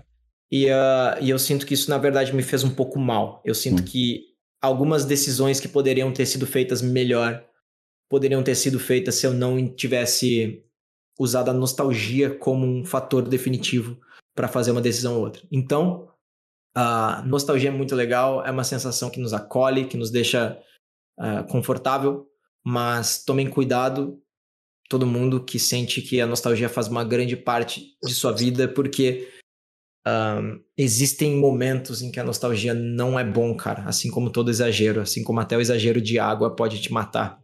Eu acredito que a uhum. nostalgia pode te, uhum. te tornar uma pessoa é, muito, então... muito, enfim, muito melancólica, muito rancorosa, muito odiosa. Uhum. Ah, eu, tudo, né? Tudo em excesso faz, faz um mal, né? O é aquele lance de você não se trancar na sua caverna, né? Ser aberto a, a tudo e tá sempre se renovando como pessoa, né? Uhum, com certeza. Uhum. Uh, vamos para a próxima pergunta? Bora, bora. Sim. O Jack O mandou, pergunta pro Ronaldo, como te contataram e por que você aceitou? Demorou, viu? Demorou pra gente conseguir fazer, cara. Uhum, uhum. Começou... Mas, uh, começou com você, né, Pixel? Você uhum, chamou, né, cara? Uhum, uhum. Chamou lá no e-mail, né? É, acho que no e-mail eu, eu confirmei, só que daí depois, cara, acho que rolou o filme, rolou um monte de coisa que daí eu não, não consegui mais responder. Uhum. Daí recentemente o Pixel veio falar no Insta e daí eu falei, pô, vamos, cara, vamos fazer acontecer.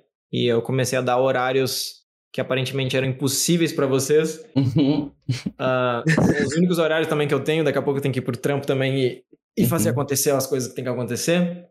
Mas, enfim, cara, rolou e fico feliz que tenha rolado, cara. Uhum, uhum. É, eu fico muito feliz também. Nem eu imaginava. Quando eu, eu falei que. Eu, eu falei no meme, foi tipo num episódio aí da Story, eu falei, mano, imagina o Ronaldo aqui trocando mais tamanho. tipo, aconteceu, tá ligado? Bom, Enfim, é, pra próxima. Cadê? Aqui, ó. É, Ronaldo, quais suas maiores inspirações, né? Uma clássica pergunta, essa daí. Você deve receber todos os dias.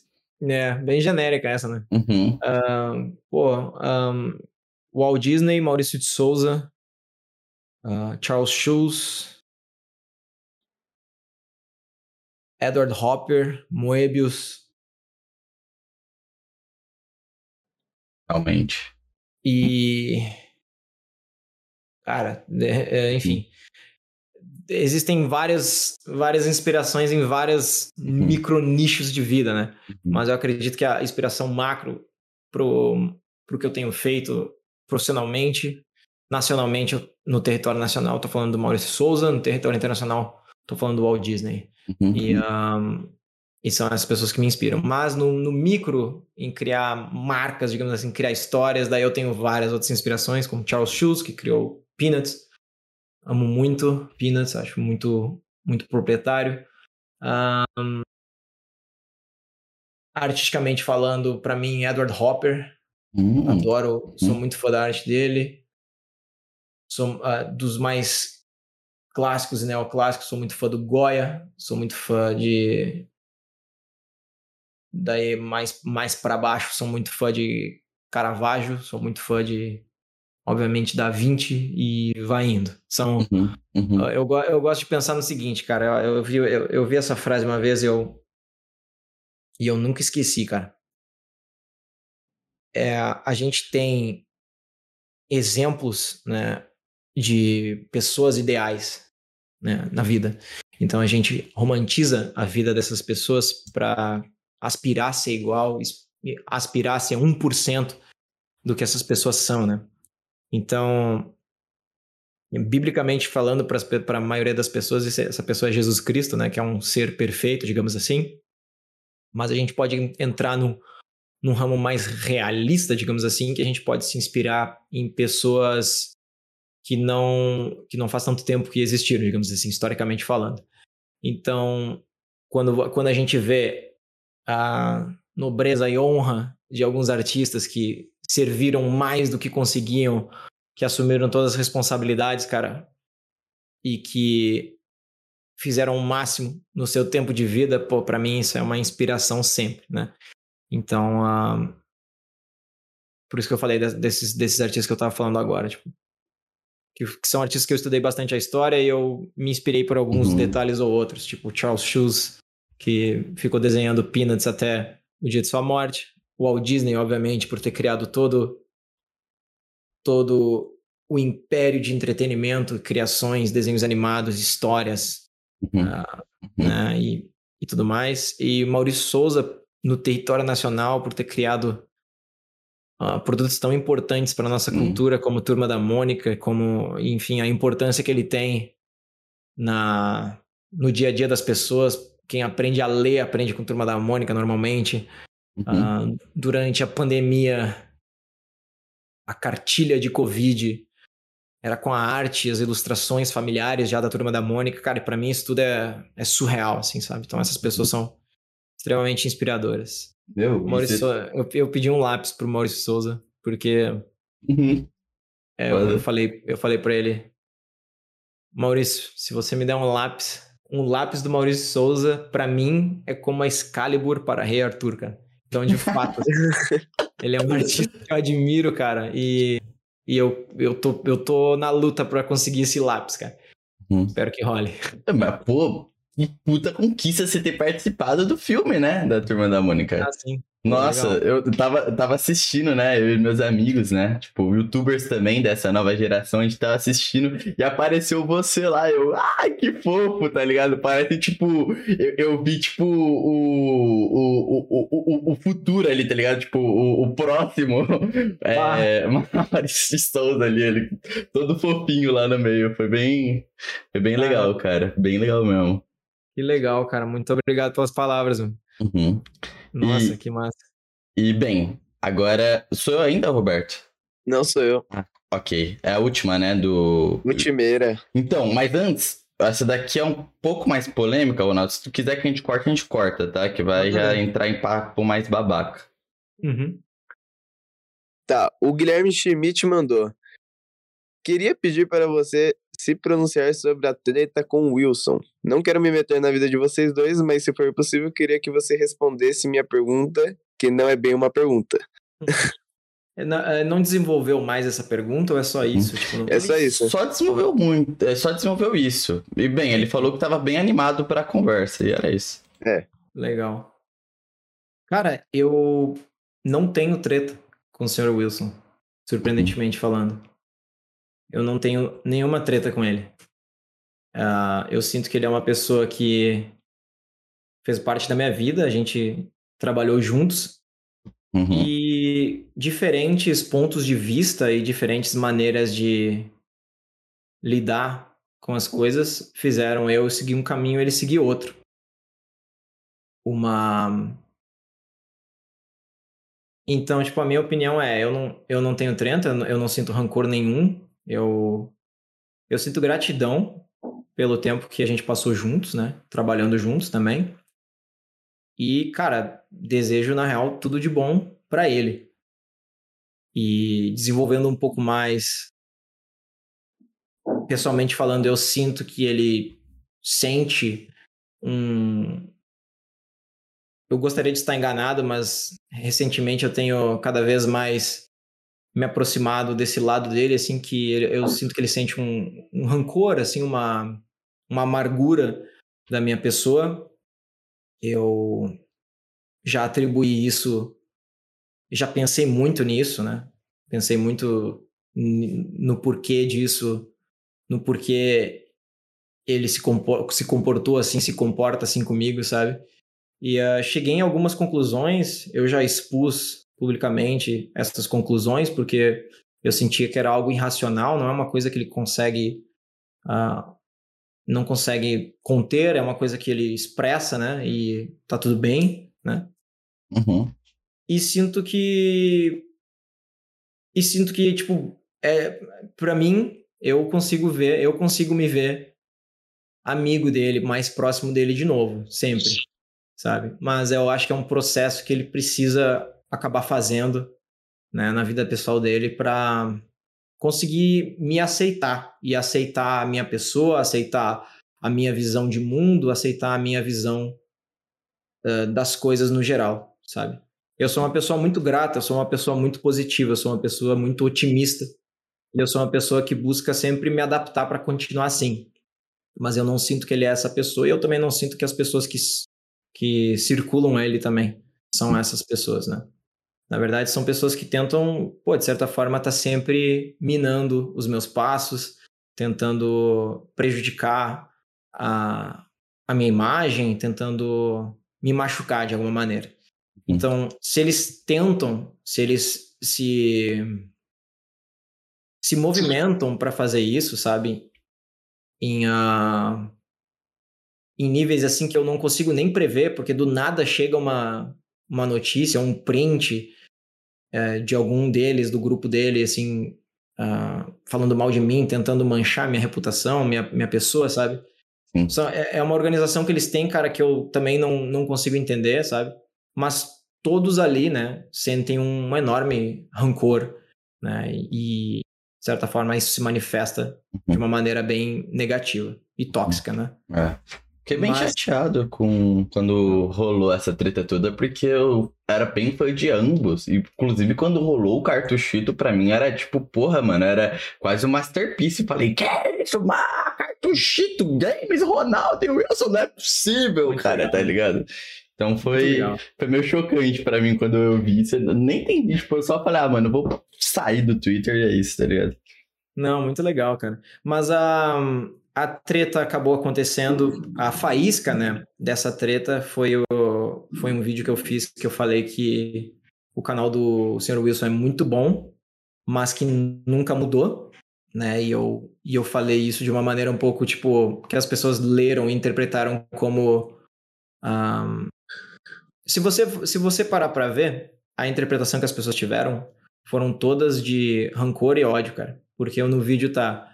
É um canal bom, que continua bom, mas que nunca mudou. Inclusive, se inscrevam. E eu dei a minha opinião sobre o público, que é um que o público que o público tá sempre ditando o que a pessoa tem que fazer e pensar. Hum. Né? E uh, e isso se manifestou nessa treta de novo, porque, hum. tipo. Porque o, vi, o meu vídeo foi postado e o público falou, cara, é agora que a gente vai uh, detonar o Ronaldo, por exemplo. Hum. E foi assim que. Foi exatamente assim que. Que, hum. que essas pessoas que, que sentem um enorme rancor, um enorme ódio, se manifestaram como, sabe? Foi Mas, ah, que... cara, prévio, prévio a esse vídeo, uh, existiu muita coisa por trás dos panos, né? Muitas tentativas, inclusive, de, de, de debate até mesmo ideológico, né? Para a gente se entender. Uhum. Eu nunca senti uma reciprocidade né, da parte do, do Wilson, né? Inclusive, ele sempre me... Mesmo que as pessoas tratem ele nessa história como o herói, a vítima que foi atacada por mim, na verdade, eu diria que é o oposto, porque muito antes de, de emergir isso em público superficialmente com esse vídeo que eu fiz, existiram muitos bastidores muito negativos em que eu me senti extremamente uh, chateado, triste, me revirando de noite, cara, como é, por que, por que ele tá pensando assim, por que ele tá assim comigo, sabe? E por que essa pessoa tá me tratando assim de maneira indesejada e, e, e, e manifestando rancor, ódio, sabe? Por quê? Né? E, um, enfim, o que emergiu foi, foi aquele vídeo. Eu, cara, eu acho o vídeo extremamente tranquilo, mas novamente as pessoas usaram ele como como uma ponta de lança para uhum. começar a me atacar. É que não é um vídeo muito inteligente, né? Assim, tipo, se a gente for parar pra pegar, é... ele acaba sendo algo de alguma forma poderia ser ofensivo. Tipo, você pisou em ovos, tá ligado? Assim, vendo o uhum. vídeo, ele é bem tranquilo mesmo. Eu, eu assisti mesmo na época. Ele, ele é bem tranquilo, acho que você pontua bem, mas sabe, tipo, ainda assim é um vídeo bem chamativo para essa questão, sendo que a gente, eu acho que já teve treta nessa época de um outro youtuber que também fez o mesmo e deu ruim, tá ligado? Hum. É, enfim, mas eu acho que é normal, assim, um processo. O, o, que eu, o, o, que eu fico chateado, né? Para mim, ambos, assim, meio que erraram em questões de responsabilidade e maturidade em alguns lados, não vou aprofundar muito nisso para ter desse papo mais bad vibe, né? Tipo, enfim. Hum. Mas uh, o que eu não gostei mesmo é o que eu sempre odeio é crucificar, e principalmente no Twitter. Foi a partir dessa treta que sua vida virou um inferno no Twitter, tá ligado? Que eu acho que é um dos poucos lugares onde você pode ser é, totalmente Ronaldo, né? Então, é. é meio foda mesmo, tá ligado? Não, mas é. Eu já, eu já pensei muito nisso, cara, e, e eu sinto que também é Inclusive, vou, vou entrar naquele assunto que a gente ia falar da arte, cara. O Twitter ele não representa a realidade, né? Ele representa uma parte da realidade. E normalmente as pessoas usam o Twitter como, como um lugar para para expor suas vulnerabilidades, seu ódio, seu rancor e vai sentir e vai se criar uma comunidade de pessoas que também sentem o mesmo. Uma coisa que o Twitter não gera muito, né? Mas eu, eu me esforço para gerar, mas não é a plataforma para isso, digamos assim. É uma comunidade que queira assumir responsabilidades, trabalhar com a verdade, um, trabalhar com otimismo, positividade e tudo mais. Não é, não é essa plataforma, né? Não é uma plataforma que vai recomendar e compartilhar algo positivo, né? Inclusive ela funciona assim, ela funciona de, ela é uma, praticamente é, né? Uma um, um, canal de comunicação jornalístico, né? E a gente sabe como o jornalismo funciona. É através de gatilhos, é através de um, negatividade, é através de tóxico e é através de tudo. Inclusive a minha toda toda todo o arco NFT que vocês vieram perguntar que eu fiz no Twitter, uh, ele intencionalmente foi feito de uma maneira mais uh, tóxica, digamos assim, não tóxica, mas de uma maneira que, que ia dar o que falar, que as pessoas iam falar mal, exatamente uhum. pelo meu objetivo de querer me posicionar nesse mercado dessa maneira, né? E acabou funcionando, né? Muita, uhum. muitas, muitas empresas, muitos, muitos investidores também viram, poxa, cara, que massa que você está avançando isso, né? Mesmo que dessa maneira uh, artística, digamos assim, tipo, uma maneira meio ah, tipo, não se sabe se é, se é sério ou se é ou se não é sério, né? Tipo, é uma coisa Sim. tipo, é um personagem também, né, no caso, mas que me posicionou nisso, né? Então, hoje em dia, enfim, quando se fala de NFT, pô, a galera lembra de mim, tá? Isso isso isso é legal, sabe? Então, uhum. o Twitter funciona assim, ele funciona com a negatividade, tá? E só que tipo, pô, não é, não é a minha vida não é isso, né, cara? Eu, sim, sim. Como eu falei, eu sou uma pessoa muito otimista, meu. E você deve estar vendo através do meu discurso aqui que eu, eu, eu gosto muito de falar a verdade, né? Então não hum. é uma plataforma que recomenda isso. Então o que eu trabalho no Twitter é tipo, pô, eu vou só falar a verdade, cara. Se hum. performa ou não, dane-se. Agora, se eu tiver alguma, algum objetivo, como por exemplo, pô, quero me posicionar com NFT, daí eu vou fazer o que o Twitter quer, digamos assim, em questão de performance, né? Mas, no geral, poxa, eu tô sempre, tô sempre falando a verdade ali, cara. E de uma maneira não inflamável. Né? Então acaba, tipo, pô, é uma comunidade muito pequena, assim, uhum. que, que eu tenho no Twitter, né? Mas, mas ela se manifesta de uma maneira muito grande por fora. Sim. Né? Então, tipo, pô, tem, pô, gente muito. Gente uhum. muito famosa, assim, de muito sucesso que, que, que acompanha meus tweets, assim, sim, e, sim. e, vem falar sempre no, por uhum. WhatsApp e tudo mais. Depois, gente que eu nem. Enfim, gente que eu nem posso uh, falar o nome também, porque, cara, são pessoas que se posicionam de uma maneira nas redes sociais, mas que pensam exatamente como eu me manifesto no Twitter. Então, por isso que eu tô falando, tipo, pô, eu gosto de falar a verdade. E, e muita gente se identifica com a verdade. Só que muita gente também não expressa a verdade por questões, sei lá, cara, tipo, uhum. não funciona com o público deles, digamos assim, sabe? Uhum. Ah, é complexo. Uhum. Manda aí, Roberto. Não, pode falar. Não, manda, faça as ondas aí. Não? O quê? Você tá doido? Você falar, cara, enfim. Mas, ô Ronaldo, porra, é isso mesmo, cara. Eu realmente acredito nisso também. E eu gosto, inclusive, viu? Adoro ver suas, seus tweets diários sendo positivo e tudo mais. E finalizando as perguntas certas tá aqui, né, Ronaldo? Pô, muito obrigado, mano. Ô, contamos aqui tudão, né? Acho grande parte, assim, no pequeno tempo que a gente tinha, né? Mas, pô, foi um grande podcast, foi uma grande honra. Sabe que o Rabbit Stories também é seu lugar, viu? Você pode colar aqui sempre. Que um dia seria presencial isso, e a gente, porra, a gente no estúdio, a gente desenhando frente a frente e tudo mais, a gente trocando ideia. É, enfim, é isso, mano. Muito obrigado mesmo. E tá aí, meu presente de aniversário, cara. Que dia 13 aí de agosto tô fazendo meus 18 anos. Então, boa, assim. Boa, cara. Não, é isso. Excelente artista, avançando em várias frentes diferentes. Uhum. Parabéns demais, cara. Tô muito feliz por vocês. Uhum. muito obrigado pelo convite, muito obrigado pelo desenho. Quero usar ela de profile picture. Uhum. E fiquei felizão, cara, por poder estar conversando com vocês, cara. Espero que tenha sido útil o assunto para alguém. Foi muito, foi muito. Tá?